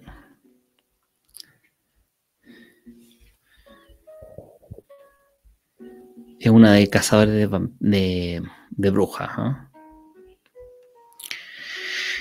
Antes veíamos monos chinos, ahora son novelas chinas. claro, exactamente, porque antes veíamos los monos chinos. eran los animes chinos, que nosotros le decíamos los monos chinos, y ahora son las novelas chinas. Son todos chinos, da lo mismo dónde son, todos chinos. Punto. Así que es verdad. Ya, sigamos con nuestro ranking entonces. Vamos con la siguiente película. La número 20, Robocop de 1987. Bueno, abrió toda una saga ahí de, películas de violencia, de extrema violencia, diría yo. Porque si algo la caracteriza a Robocop es este futuro distópico ultra violento, donde el crimen se ha tomado las calles, donde las ciudades son casi unos basurales. Y por ejemplo, un Santiago City hoy en día es casi como una Detroit de, ese, de esa época. Ya casi vamos para allá, queda poco y aparece este policía del futuro que es un robot. No podemos decir mitad máquina, mitad hombre, porque en realidad era la pura cabeza prácticamente nomás de, de Alex Murphy y el resto era todo cibernético, así que. Em, bueno, dirigida por Paul Verhoeven. Em, Robocop es conocida por esa mezcla de, violencia, de sátira que tiene, eh, y obviamente Telma de ciencia ficción con este robot que al principio le borra la memoria a Alex Murphy, que con el tiempo va recuperando, intentando recuperar recuerdos, mejor dicho, y que al final se gana su propia venganza. O sea, también tenemos uno de los villanos más destacados y sangrientos de la ciencia ficción ahí en esta película. ¿ya? Bueno, y también habla de algo, eh, entre comillas, que podría ser algo del futuro, que esto de la privatización de la seguridad pública. No digo que vaya a pasar, pero es como una, una forma de decir, pucha, ya está tan desbordado el tema de la seguridad pública que ahora podría ser eh, dejarlo en manos de privados. Pero con. Pero todavía no tenemos un Robocop. Al menos, por lo menos robot tenemos, pero nunca tan, tan machotes así, tan hipervitaminados. así que no.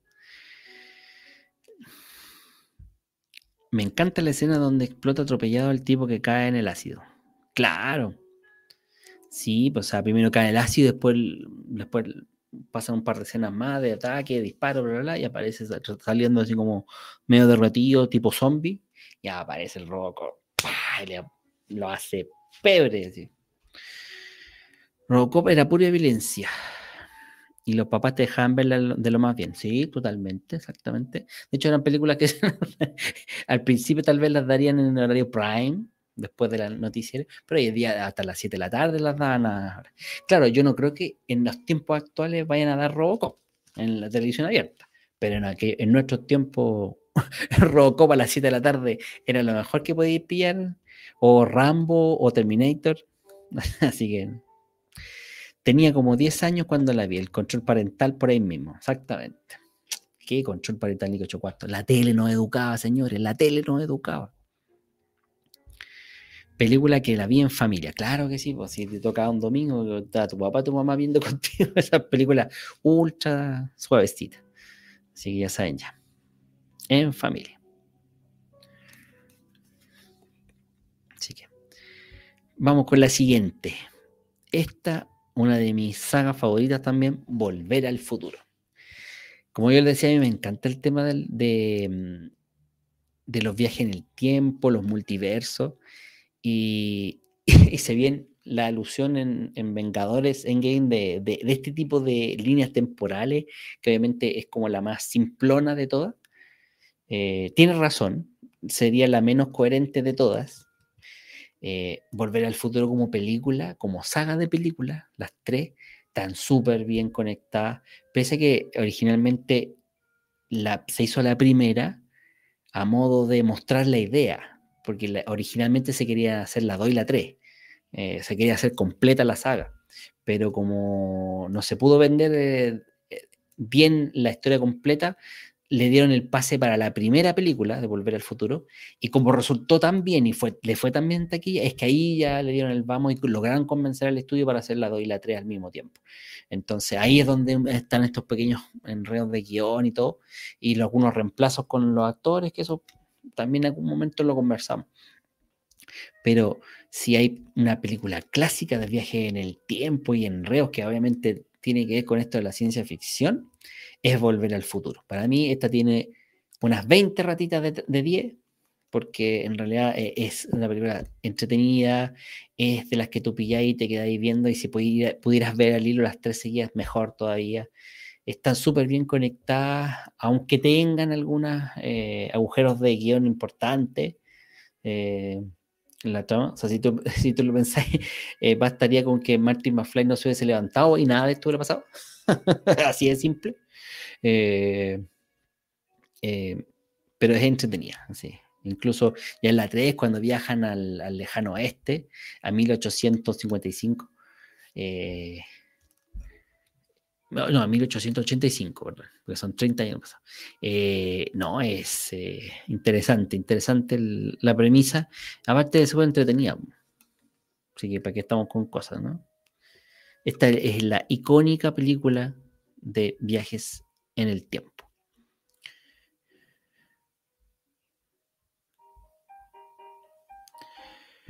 A ver, vamos viendo. Algo que escuchó sobre la privatización esta semana es sobre privatizar del todo la salud y pagar comisión a los médicos por tener pacientes sanos y dejar de pagarles cuando uno se enferma.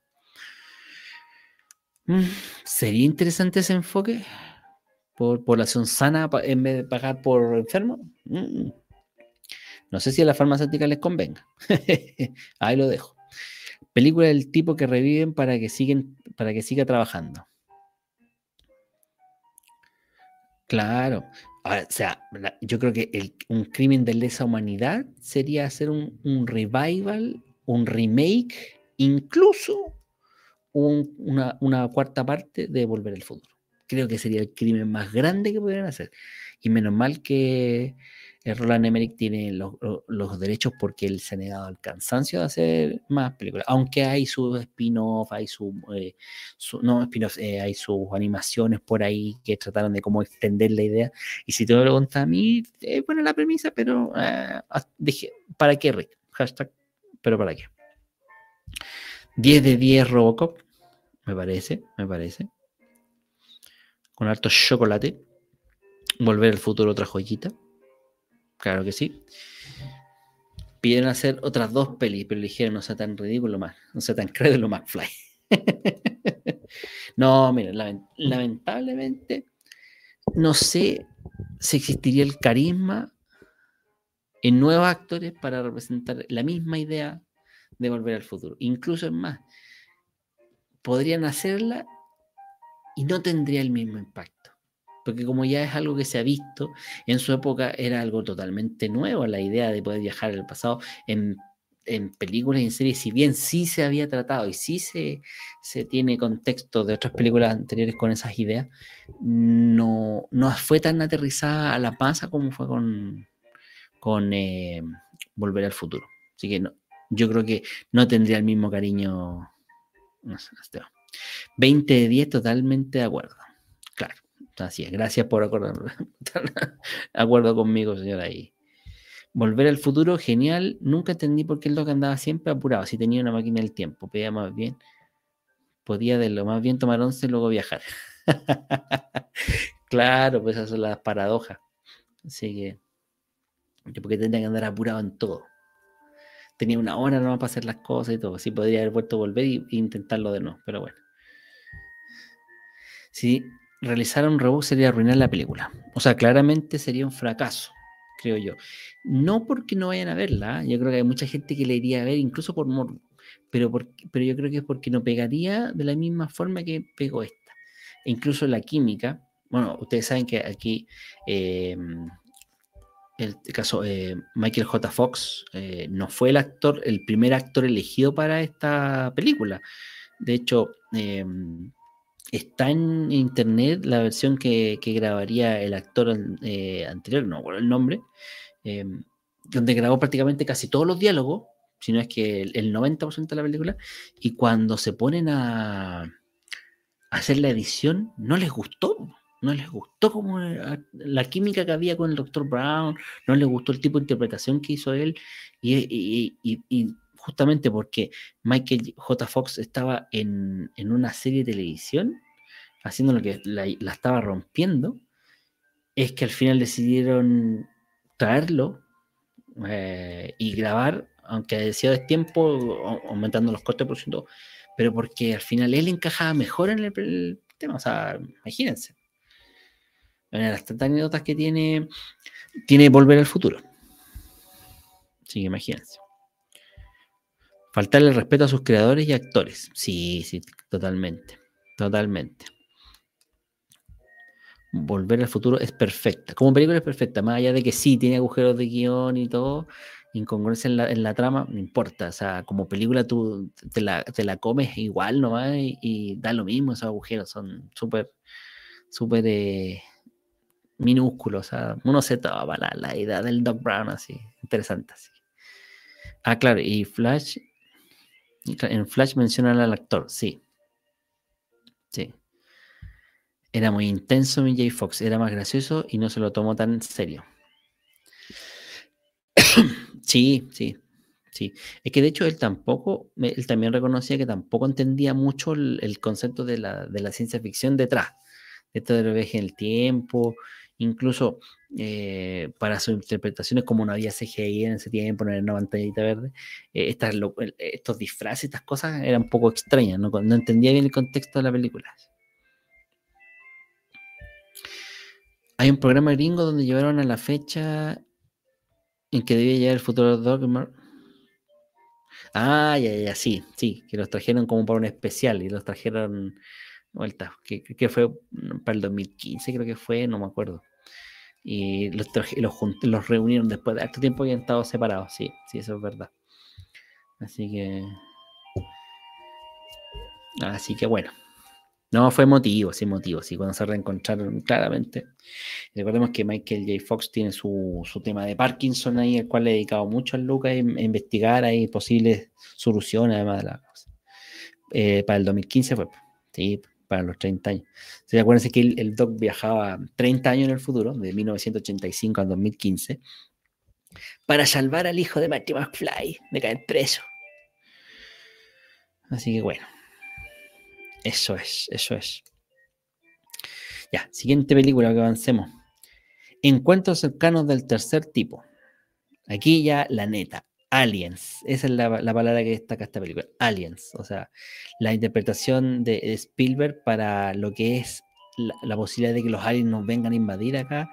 Entre terror, suspenso, eh, no sé, eh, una, película que puede impactar y que tiene muchas, y que se sirve como ejemplo e influencia para muchas otras películas de encuentros extraterrestres después. ¿ah? Eh, y nada que decir, el, el, guion de Spielberg es espectacular. Eh, una película que siempre que hablamos de alienígenas o películas o temas de alienígenas tiene que estar en, en la palestra. No sé qué opinan ustedes ahí con encuentros cercanos del tercer tipo. Alienígenas alienígenas ancestrales. Así como el meme así. Alienígenas ancestrales. Así que. Con Richard Dreyfus, sí. Y hablando de alienígenas, la número 17 es El día en que la Tierra se detuvo.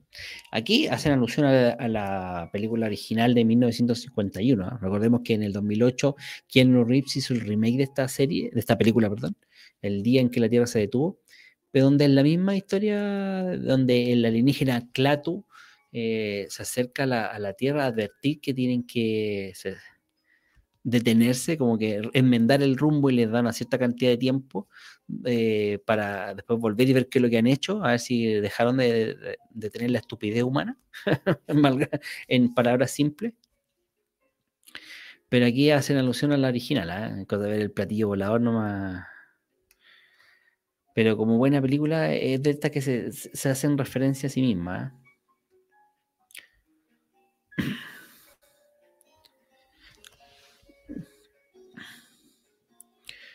Claro.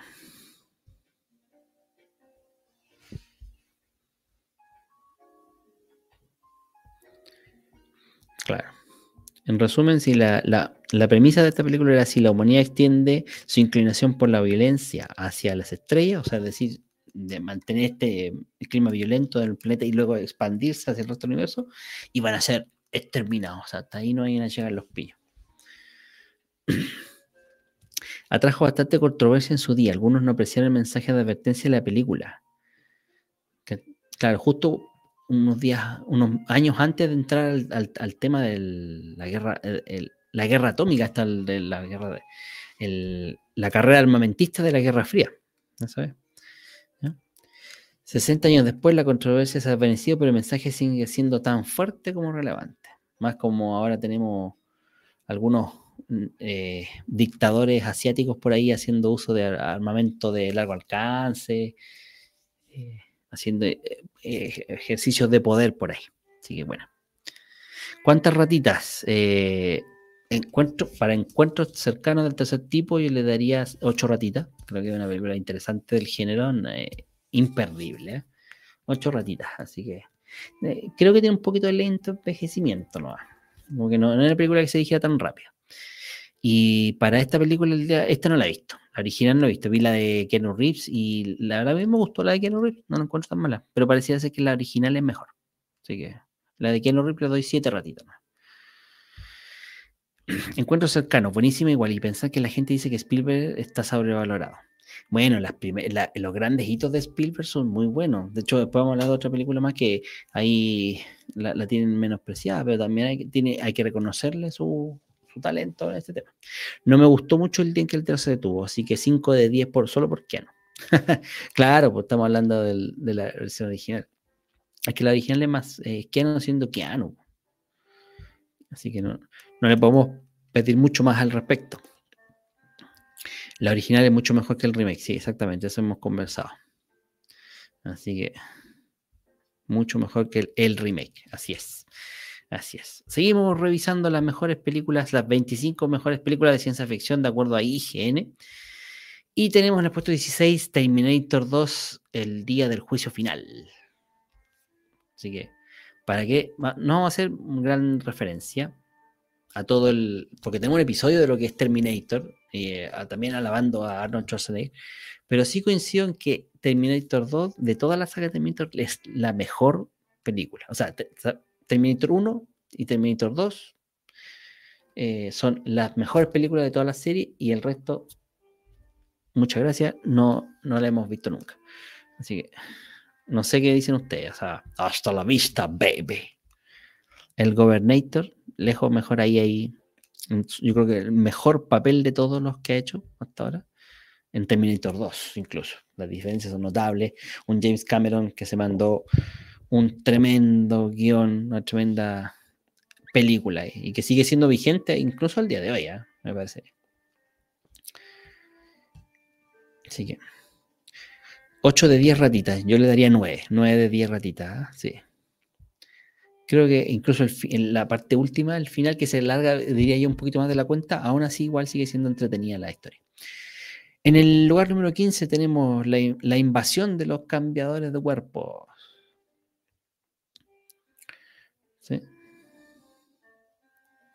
La, invasión de los ladrones de cuerpos de 1956. Esta la, analizamos también cuando hicimos un especial de alienígenas y todo, con los monjes, donde esta película de ciencia ficción habla justamente de una eh, enfermedad supuestamente que se extendía y que habría eh, y que en realidad sería eh, una, eh, una, planta alienígena que estaría sembrando y intercambiando los cuerpos humanos por reemplazo aliens de similares, ¿no? De una forma de vida. Es como que le implanta la semilla y los cambia. Así que también por pues, ahí plantea un poco este tema de cómo podría ser una e, eventual invasión al extraterrestre, eh, cómo podríamos combatirla, qué, sería de este tema de, ser suplantado. Ah, un miedo posible ya. Imagínense, y todo esto por una, una pseudo pandemia ahí que, está viviendo y que justamente es causada por estas plantas. O sea, imagínense, ¿ah? tenemos pandemia y tenemos alienígenas secuestrando seres humanos. Terminator 2 de lo mejor toma, come papita. Así es. una sandía calada, como se dice. La primera más un thriller, como lo dijeron en el especial. Exactamente. Sí. La, primera plantea el universo, entrega las bases, pero la segunda ya es más acción dura y, pura de James Cameron. Así que claramente es como que la, lleva al siguiente nivel Terminator súper buena, los efectos de otro nivel, pero encuentro mejor la película 1. Ahí ya los gustos pueden variar, porque como digo, a algunos le puede gustar más el tema de, er, de, cómo se plantea el universo Terminator en la primera película, el, concepto este del, de la guerra contra las máquinas, cómo se trata de prevenir con esto del viaje en el tiempo. Porque recordemos que esos son los elementos que plantea la primera. O sea, hubo en el futuro una guerra que la humanidad estaba perdiendo contra las máquinas que se rebelaron de sus creadores. O sea, tenemos el tema de la inteligencia artificial que se revela contra los humanos. Una guerra futurista donde está por acabarse la humanidad y que el último recurso de la humanidad es viajar en el tiempo para evitar. Eh, no, piento, donde las máquinas encuentran que la mejor opción es viajar en el tiempo para evitar que el líder rebelde que los tiene ahí a, portas de, evitar una invasión completa y aniquilación completa de la humanidad, eh, encuentran que la mejor solución es viajar al pasado y matar al, líder que los tiene contra las cuerdas antes que nazca. Ya tenemos hartos elementos que ya habíamos hablado de ciencia ficción en este episodio, así que no puede ser recurrente. No puede ser eh, menospreciada la primera película.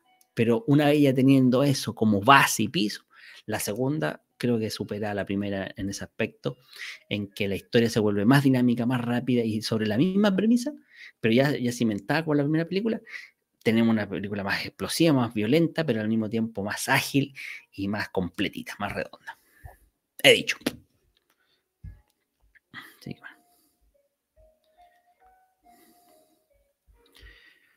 Bueno, vamos con la siguiente entonces, Star Trek, la original, la número 2, La ira de Khan. Yo creo que sí, había que hablar de, Star Trek como saga. Recordemos que Star Trek se caracteriza por la serie, pero la selección de esta película en particular creo que es de las mejor, porque la ira de Khan es súper clave en términos de lo que significa el, la trama de esta historia. Las tramas de las películas van, siguiendo una secuencia más o menos lógica, eh, como la serie.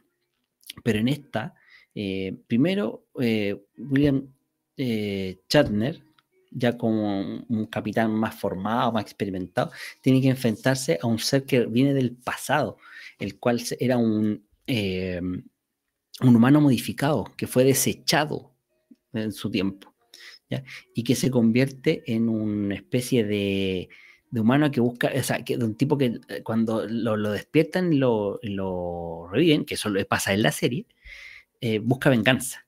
Y ahí es cuando este tipo se convierte en el enemigo que regresa en la película y, se convierte en un gran desafío de, el, almirante Kirk, James Tiberius Kirk. Y bueno, por supuesto, genera de las eh, enfrentamientos más grandes, los desafíos más grandes que tienen que superar la tripulación de la USS Enterprise. Y con una de las escenas de, más difíciles de, mejor dicho, más emotivas de, la ciencia ficción, que es cuando tiene que dejar morir eh, Kirk a Spock con, el fin de salvar a la tripulación y salvar al Enterprise y salvarlo a todo el planeta también este que estaba a punto de ser aniquilado. ¿ya? Así que, bueno. Ya veríamos que después de eso, ¿cómo se llama esto? Habría un retorno en la siguiente película de, de Spock.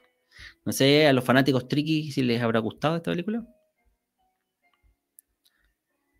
¿Esta la rebotearon con, el Doctor Strange? Sí, exactamente. En la línea Kelvin, que se llama, que es el reboot de, Star Trek, la rebotearon, claro. Y en este caso, eh, Benedict Cumberbatch hizo de Khan en, la película. Creo que es la 2, si no me equivoco. Star Trek primero fue la que vi la serie de Patrick Stewart, luego vi la serie original y La ira de Khan, genial, sí, exactamente. A nosotros nos pasó lo mismo, a mí me pasó lo mismo. Yo primero vi la nueva generación, que era la, la de Patrick Stewart, y luego la, original y, después tenemos todo lo que hay en Discovery, en, Discovery, eh, Strange New Worlds, eh, Voyager, Mismo Espacial 9, etcétera, etcétera. Tenemos un episodio ahí dedicado a Star Trek, ¿eh? así que búsquenlo por ahí, si no, se los podemos tirar más adelante y lo podemos repetir en, futuras ediciones. Seguimos. El Christian Piner Kirk, claro el Cristian Pino. sí, verdad. El Chris Pine. Para los amigos ingleses, para los um, latinos es Cristian, el Cristian Pino. Película número 13, Eterno Resplandor de una mente sin recuerdos. Yo creo que uno de los grandes papeles de, mm, de Jim Carrey, ¿ya? Dirigida por Michael Gondry, ¿ya? Aquí tenemos a mm, Kane Winslet y Jim Carrey en dos papeles totalmente fuera de lo habitual que están, estaban acostumbrados estos actores y donde se plantea, esto es lo más loco, que existe un tratamiento médico donde te permite eliminar recuerdos que no te gusten o traumáticos. Y es ahí cuando el, protagonista, en este caso, Jim Carrey, se entera que su expareja, a la cual ama demasiado supuestamente, se sometió a este tratamiento para olvidarlo. Y él, en una forma de, de estar picado con el tema, se, decide someter al mismo tratamiento, pero cuando lo están, le están borrando la memoria es cuando él decide y se da cuenta de que ama todavía tanto a la, a la, expareja que intenta tratar de salvar estos recuerdos. Entonces, lo loco es que salta de un punto a otro entre realidad y recuerdo la trama que ahí se vuelve totalmente loca, eh, tiene algo de, de, lo que habíamos hablado de esta película Everything Everywhere at Once, una, mezcla de un poco de, esta línea de narrativa, donde va entre mezclando realidad con ficción, o de Inception también, sueño con realidad, y, se vuelve bien lo casi. Y una, una interpretación dramática de Jim Carrey que no, no la teníamos bien acostumbrada, porque recordemos, Jim Carrey es un actor cómico, súper histriónico, y que aquí usa esa, esa facilidad del histrionismo y de exageración para dar un papel dramático, Que, entre comillas no pudo convencer a la academia, pero que sí demostró las dotes de actor, de gran actor que era Jim Carrey. No la vi, pero Jim Carrey se luce, exactamente, se luce aquí, se luce en esta. Eh, en estas cuantas ratitas que le doy, a mí no me gusta mucho el género tan dramático, así que le dejaría en 7, pero es una buena película. 7 y media la dejamos, 7 y media de 10 ratitas porque creo que es una muy buena película y solo porque a mí no me gusta el género le bajo un poquito la nota, si no le pondría un 8 hasta un 9, pero es una muy buena película, recomendable totalmente, si ustedes la encuentran ahí en, en, algún canal de streaming o servicio de streaming, perdón, o canal de televisión, véala, véala, es entretenida. Seguimos con las recomendaciones. ¿Ya? ET, nuevamente el señor Spielberg eh, en la palestra en este top de 25 películas de ciencia ficción de todos los tiempos. Tenemos ET. Entonces aquí tenemos otra película de, que influye mucho en el tema de la ciencia ficción, aunque es mucho más enfocada para niños, originalmente esta película iba a ser mucho más violenta, o no, más violenta, sino que mucho más adulta, más, más eh, un poco más enfocada a, ser eh, más seriona, pero al final se arrepintieron y le hicieron un corte más, más suavizado un poco, y lo cual no, no se, convierte, se convierte en una especie de, de buena suerte para esta película de eh, que, que, habla la, la, aventura de este joven solitario que se encuentra este pequeño extraterrestre y que tiene que ayudarlo a escapar de, lo, de las agencias espaciales que lo buscan ahí para disex, de, disecarlo y, y, eliminarlo. Así que él quiere ir a su casa. Así que quién no se acuerda de esa escenita cruzando la luna y volando con el alienígena desgraciado. Este? Así que memorable. La personal a mí no me gusta mucho. ¿ah? Yo no considero que esta podría haber estado en el listado, pero de que sí es importante, lo está. Yo creo que hubiese puesto otra en el listado. Kerry había demostrado que era más actor cómico en The Truman Show. Sí, sí. Es mejor mi amigo Mac. no, pues mi amigo Mac es la versión AliExpress de, de ET. Así que ahí estamos. Pues. Si me permiten, a mí la persona no me gusta mucho. Yo esta la dejo en 6 ratitas nomás. 6 de 10 ratitas. Porque encuentro que es demasiado para caros chicos esta película. Pese a que es, representativa. Pero bueno. Nos vamos al número 11. Aliens, con ese final. Esta es la segunda parte de la película Alien, el octavo pasajero, como se llama acá en Latinoamérica. Y esta Aliens, la segunda parte, la continuación de las aventuras de, de Ellen Ripley, de la Teniente Ripley, interpretada por la superpoderosa Sigourney Weaver. ¿ya? Obviamente, otra historia ahí que también hace alusión ahí al al tema del horror, a los viajes espaciales, a esto de tener que sobrevivir eh, otra vez, pero ahora en el planeta donde se encontró a los aliens la primera vez. No en la nave como tal, recuerdo que la primera película era basada en la nave, la segunda tiene que ver en el planeta donde recogieron al alien. Así que, bueno. Así que. Han dicho mi amigo Mac. Claro, la Big Mac. Pulgar para arriba, de acuerdo con ET. ¿Sí? ¿Ven? No, no, es tan buena como digamos. Yo insisto, la, la cambiaría. La vi hace un par de días, Eterno Resplandor y dedito para arriba, totalmente. Sí, sí. si la ve, déle su oportunidad. Aliens, buena película. Y mejor el arcade también. Tiene muy buenos videojuegos. Incluso el último Alien Isolation es bastante decente, diría yo. Pese que ya tiene su bañito ya ese juego. Pero los arcades de Aliens eran geniales matar los aliens ahí. Incluso el Alien vs Terminator tenía lo suyo. Y bueno, este. ¿Ven? Este, como le digo, es el, retorno de la Teniente Replay. No sé, ¿cuál le gusta más? No sé si le gusta más la Aliens 1 o la Alien, Alien 1, el octavo pasajero, o la Aliens 2. A mí, lo personal, por lo novedoso del concepto de Survival Horror, eh, creo que la primera. Pero esta, obviamente, también es muy buena. Así que.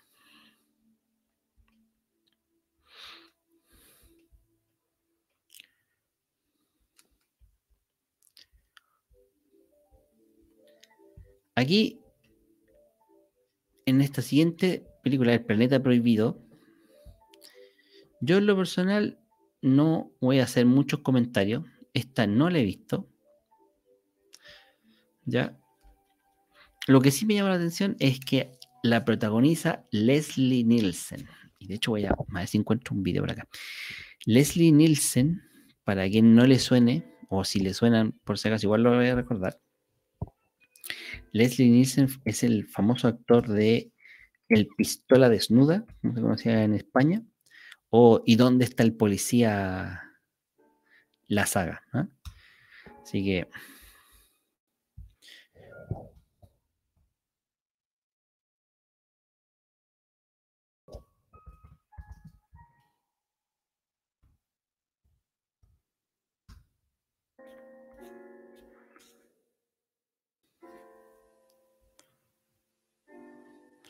Aquí vamos a poner un...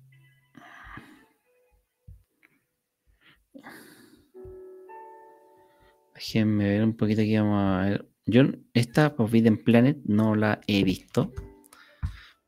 No la he visto para nada.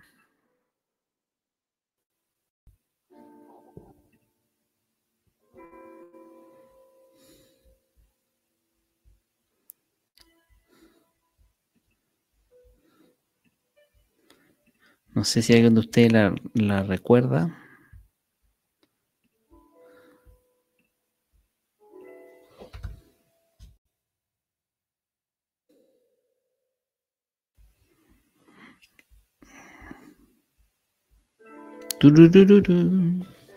Estoy viendo acá, estoy buscando imágenes ¿eh? para ver si a alguien le suena. Porque yo no la, no la he visto. Entonces me parece un poco extraña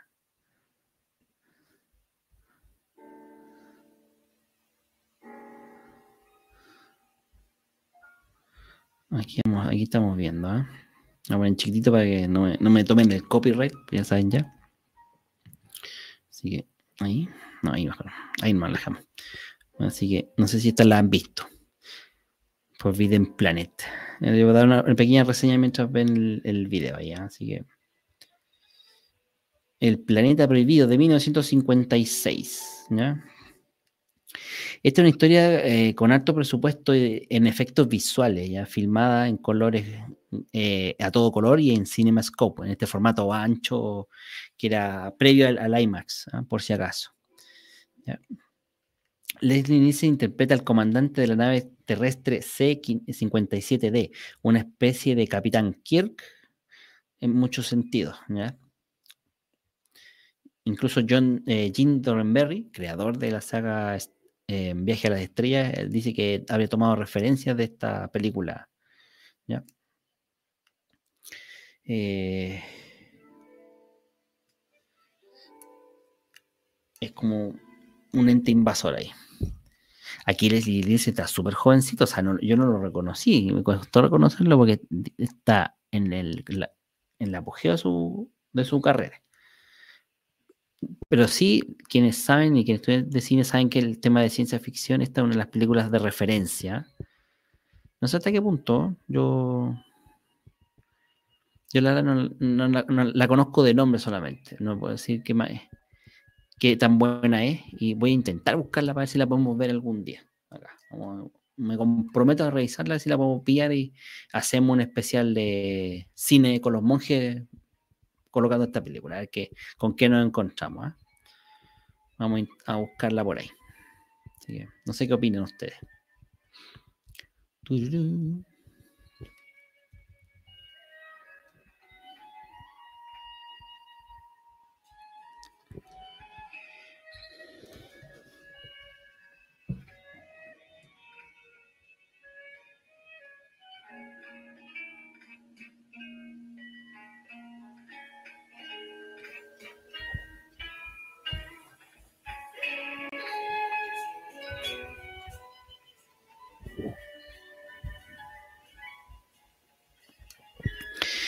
Vamos rápidamente repasando el listado.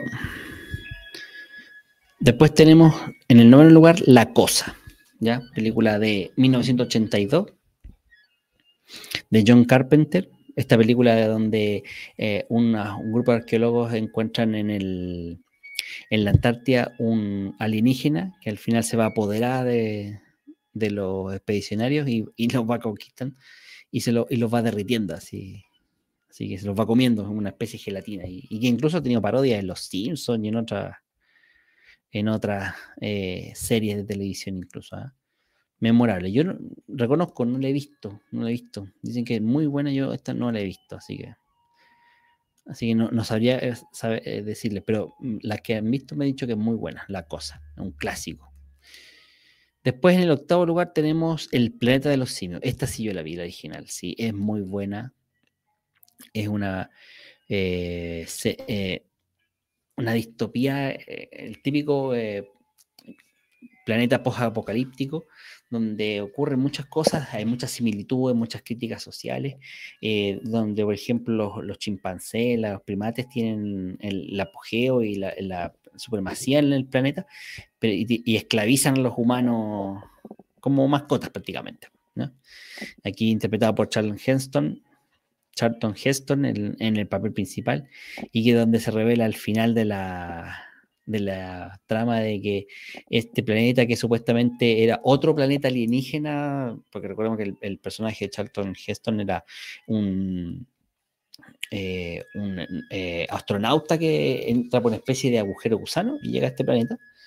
Y que en realidad es, no es que haya viajado a otro planeta, sino que lo que hizo fue viajar en el futuro al mismo planeta Tierra.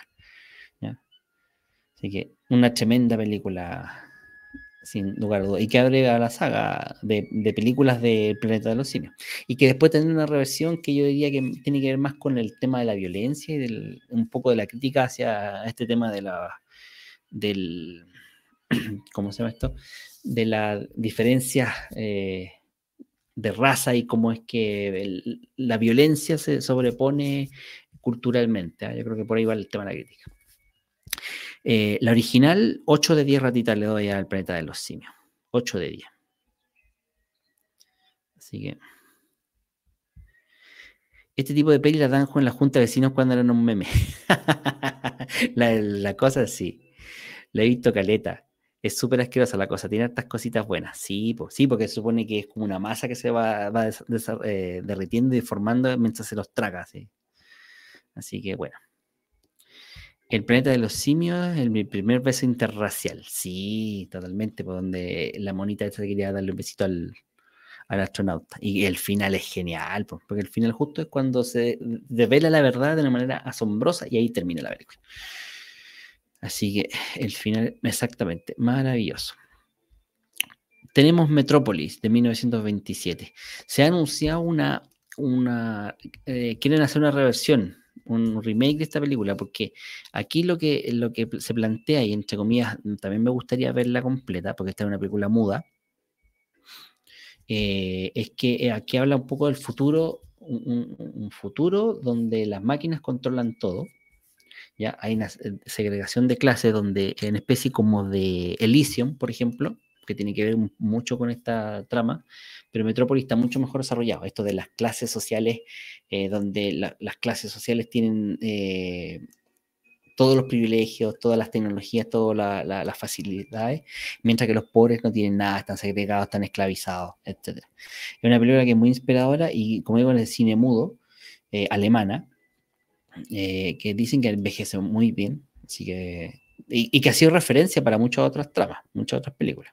Así que habría que recomendarla, habría que verla también. ¿ah? También la vamos a tener por ahí en algún momento para tratar de verla. Eh, está en YouTube, por si acaso.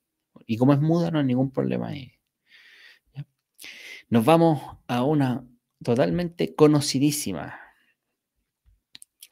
que es Star Wars, el episodio 5, El Imperio contraataca de 1980. Para no, entrar a lloriquear tanto con Star Wars, lo único que puedo decir es que esta es mi película favorita de Star Wars, lejos, lejos, lejos, El Imperio contraataca. ¿Por qué para mí es la película, mi película favorita? Porque aquí los villanos ganan. Punto. Aquí el, villano destroza al, protagonista, al héroe de la historia, lo deja para la corneta y se revela una de las frases más icónicas: Yo soy tu padre. ¡Ah! ¿Qué podemos decir al respecto? Ah? El destino de Luke, todo eso. O sea, no podía no faltar esta película. El Imperio con Chutuca. ¿Alguien ha dicho vida actual de ahora o Metropolis? Ah, eh, sí, como crítica, claro. Elysium tiene un poco de ahorita. De hecho, ambas se inspiran en Metrópolis. Eso es lo que quiero decir. Ambas este, historias se inspiran en Metrópolis. Así que por eso les digo. 10 de 10 ratitas. Sí, para mí, o sea, en lo personal y por, lo que yo soy fanático de Star Wars, eh, el Imperio contraataca, yo le daría 30 o 50 de 10. No porque sea la película mejor hecha del mundo, pero es porque emotivamente te deja así. Tú sientes como los héroes, con los que uno siempre se identifica, terminan como vapuleados y, con, y con un pequeño luz de esperanza. Pero, bueno, bueno, nada que decir, 10 de 10. Episodio 5 es lejos mejor. Luego Rush One. One, muy buena también. Muy buena también. Después algún día tenemos un ranking así de eso. 10 de 10. Sí, totalmente, 10 de 10. Ya. Sigamos para no, no darle más la lata. The Matrix, la original de 1999. De, la, de los entonces hermanos Wachowski, ya hicimos un análisis de The Matrix. Y bueno, para qué hablar más detalles y solamente ir al medio sci-fi de, esta película, esto de la realidad simulada, la, conquista de las máquinas ah, contra la humanidad y que, y que, nos sirven, nos usan de baterías eh, un poco en la premisa. Y por supuesto aquí el planteamiento de qué es lo que es real, hasta dónde llega la realidad, con influencia del cyberpunk, anime de Japón. Así que también una película que en lo personal es la mejor de la saga y el resto, chao, maní. y Animatrix lo mejor, exactamente.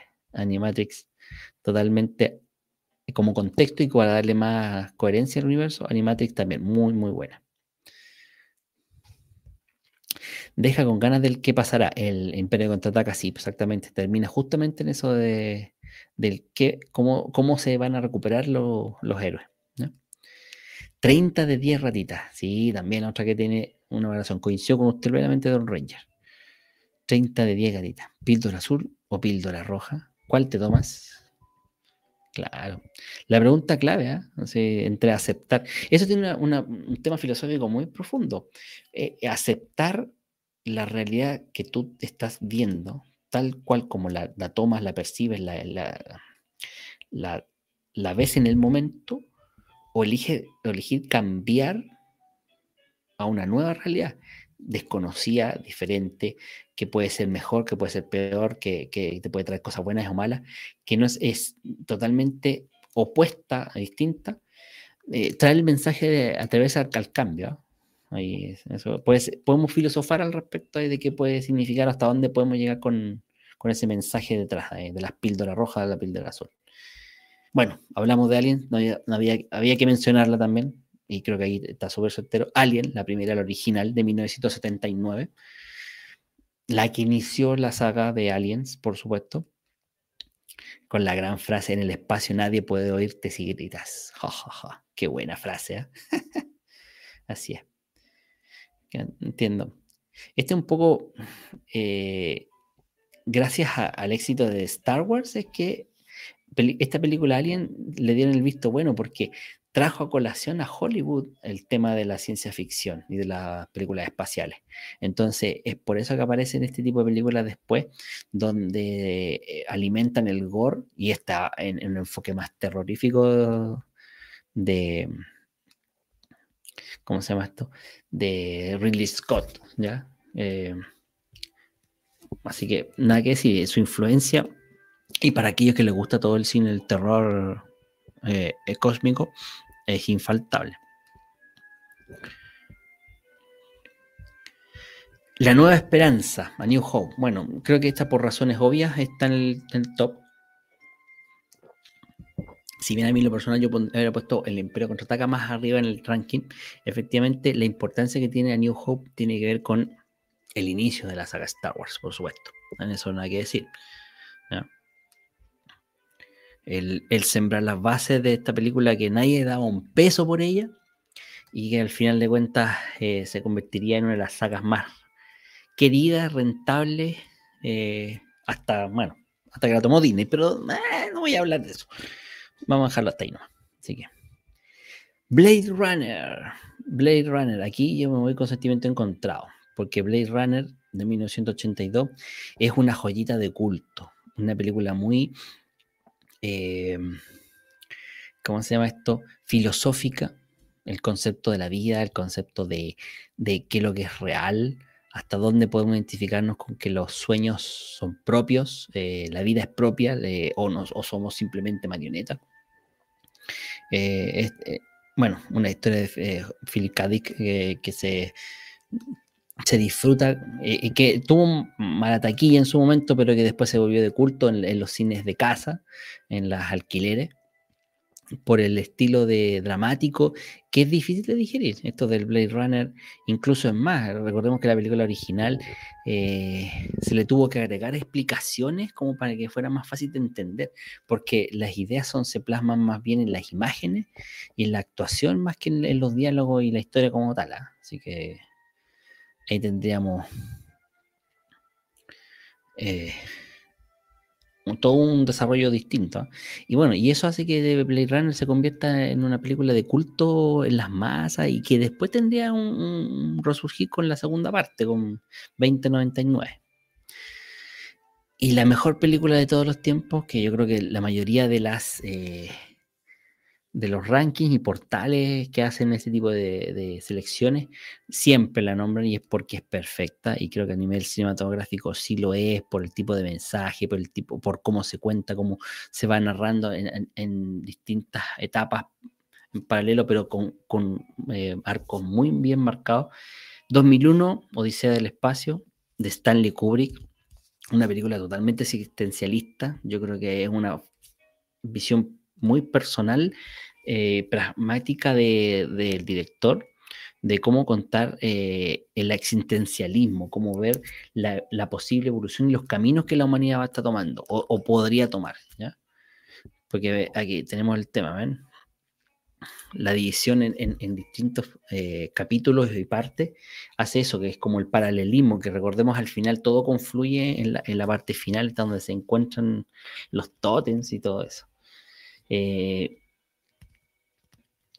técnicamente yo creo que todavía envejece bien, pese a que obviamente no, estamos hablando de, eh, eh, efectos digitales o efectos especiales muy, muy desarrollados, pero cumple con la película y al mismo tiempo hace ver que es lo justo necesario para lo que se quiere contar. O sea, no, no necesitamos grandes eventos fílmicos con mucha luz y colores como para para llamar la atención. Creo que es, una película que hay que ver, pero hay que verla con palomitas, sentado, con calma, en silencio, no con caro chico, porque si la quieren ver y disfrutar, hay que sentarse con paciencia a verla. Y ese es el número uno, número uno, número uno, número uno de películas de ciencia ficción de todos los tiempos, según Higiene. Aquí yo creo que planteo la, última, la pregunta final antes de, para terminar el chat. ¿Cuál es la película que ustedes creen que les faltó a este ranking. Yo te voy a dejar una, Mad Max. Ahí la dejo. Elijo ser maestro Pokémon, dice eh, Ryan Grace. Sí, puede ser. Se le nota. maestro Pokémon. Estas son 10 de 10. Sí, las, cinco últimas son todas 10 de 10 y más en algunos casos. ¿eh? Matrix la vi en el colegio. Disney lo arruina todo así hasta ahora ha sido capaz de arruinar Star Wars. Bueno, eh, salvo algunas excepciones, pero ha sido capaz de arruinarla. Marvel, ya vamos para allá. Todos queríamos ser Han Solo, pero con sable de luz. Hay dos bandos. Los bandos Han Solo, los que le gustaban las pistolitas, y ser el galán de turno, y todos los que queríamos ser Jedi, así manejar los sables de luz, usar la fuerza. en fin, así que bueno, Team, team Han Solo o Team Skywalker. ¿Cuál sería la número uno? Ya la vimos. Odisea al espacio. 2001 dice al espacio. Como le dije, ¿cuál es la película que ustedes consideran que les falta? A mí me falta Mad Max. La original, la primera. La... Independiente que después hayan versiones mejores o peores. O este Fury Road también, que es como una, una historia nueva de, de Mad Max. Bastante buena, interesante. Pero pero creo que eh, como película distópica y con ciencia ficción, eh, claro, la, película original de Mad Max, esta eh, este futuro distópico, apocalíptico, donde hay involución, pero que al mismo tiempo mm, hace la sátira a cómo podría reaccionar la humanidad ante la anarquía y el caos, interesante. Lo analizamos también en algún momento en Monjes Fanáticos. Mención Rosa al quinto elemento, otra película que también faltó acá, que también que en algún momento también la analizamos como película de ciencia ficción, el quinto elemento. Así que bueno. Gracias a, a todos los que contribuyeron ahí a, ese tema. Oh, sí, faltó el quinto elemento. Sí, sí, exactamente. Sí, también coincido que el quinto elemento es una película muy, muy buena, muy entretenida, tal vez más liviana que otras. ¿ah? Por lo mejor por eso no la quisieron incluir porque eh, eh, apunta más al tema comercial, pero Elemento es muy entretenida y, muy, y, que hace honor al gran Bruce Willis también ahí que participa haciendo por él. 2001 vi la película y luego me compré el libro, me dejó fascinado, lo recomiendo siempre, encuentro, pero la encuentro lenta, no es para cualquiera. Ese es el tema, o sea, en lo personal creo que es un 9 de 10 solo porque efectivamente es una película muy eh, lenta, que hay que digerirla con calma para entenderla bien. Eso implica de repente los monolitos, verla más de una vez para, disfrutarla. El Vengador del Futuro. Uy, buena referencia también, ¿ah? Yo, lo personal, me quedo con la de Arnold Schwarzenegger, me gusta más. Pese a que es más simplona, me gusta más. Eh, se, y se salta hartas licencias, se toma hartas licencias del libro original, pero me gusta más la de Schwarzenegger. Ahora la de Colin Farrell, eh, igual es buena, igual es buena. El Vengador del Futuro. Así que, buena película. Así que eso.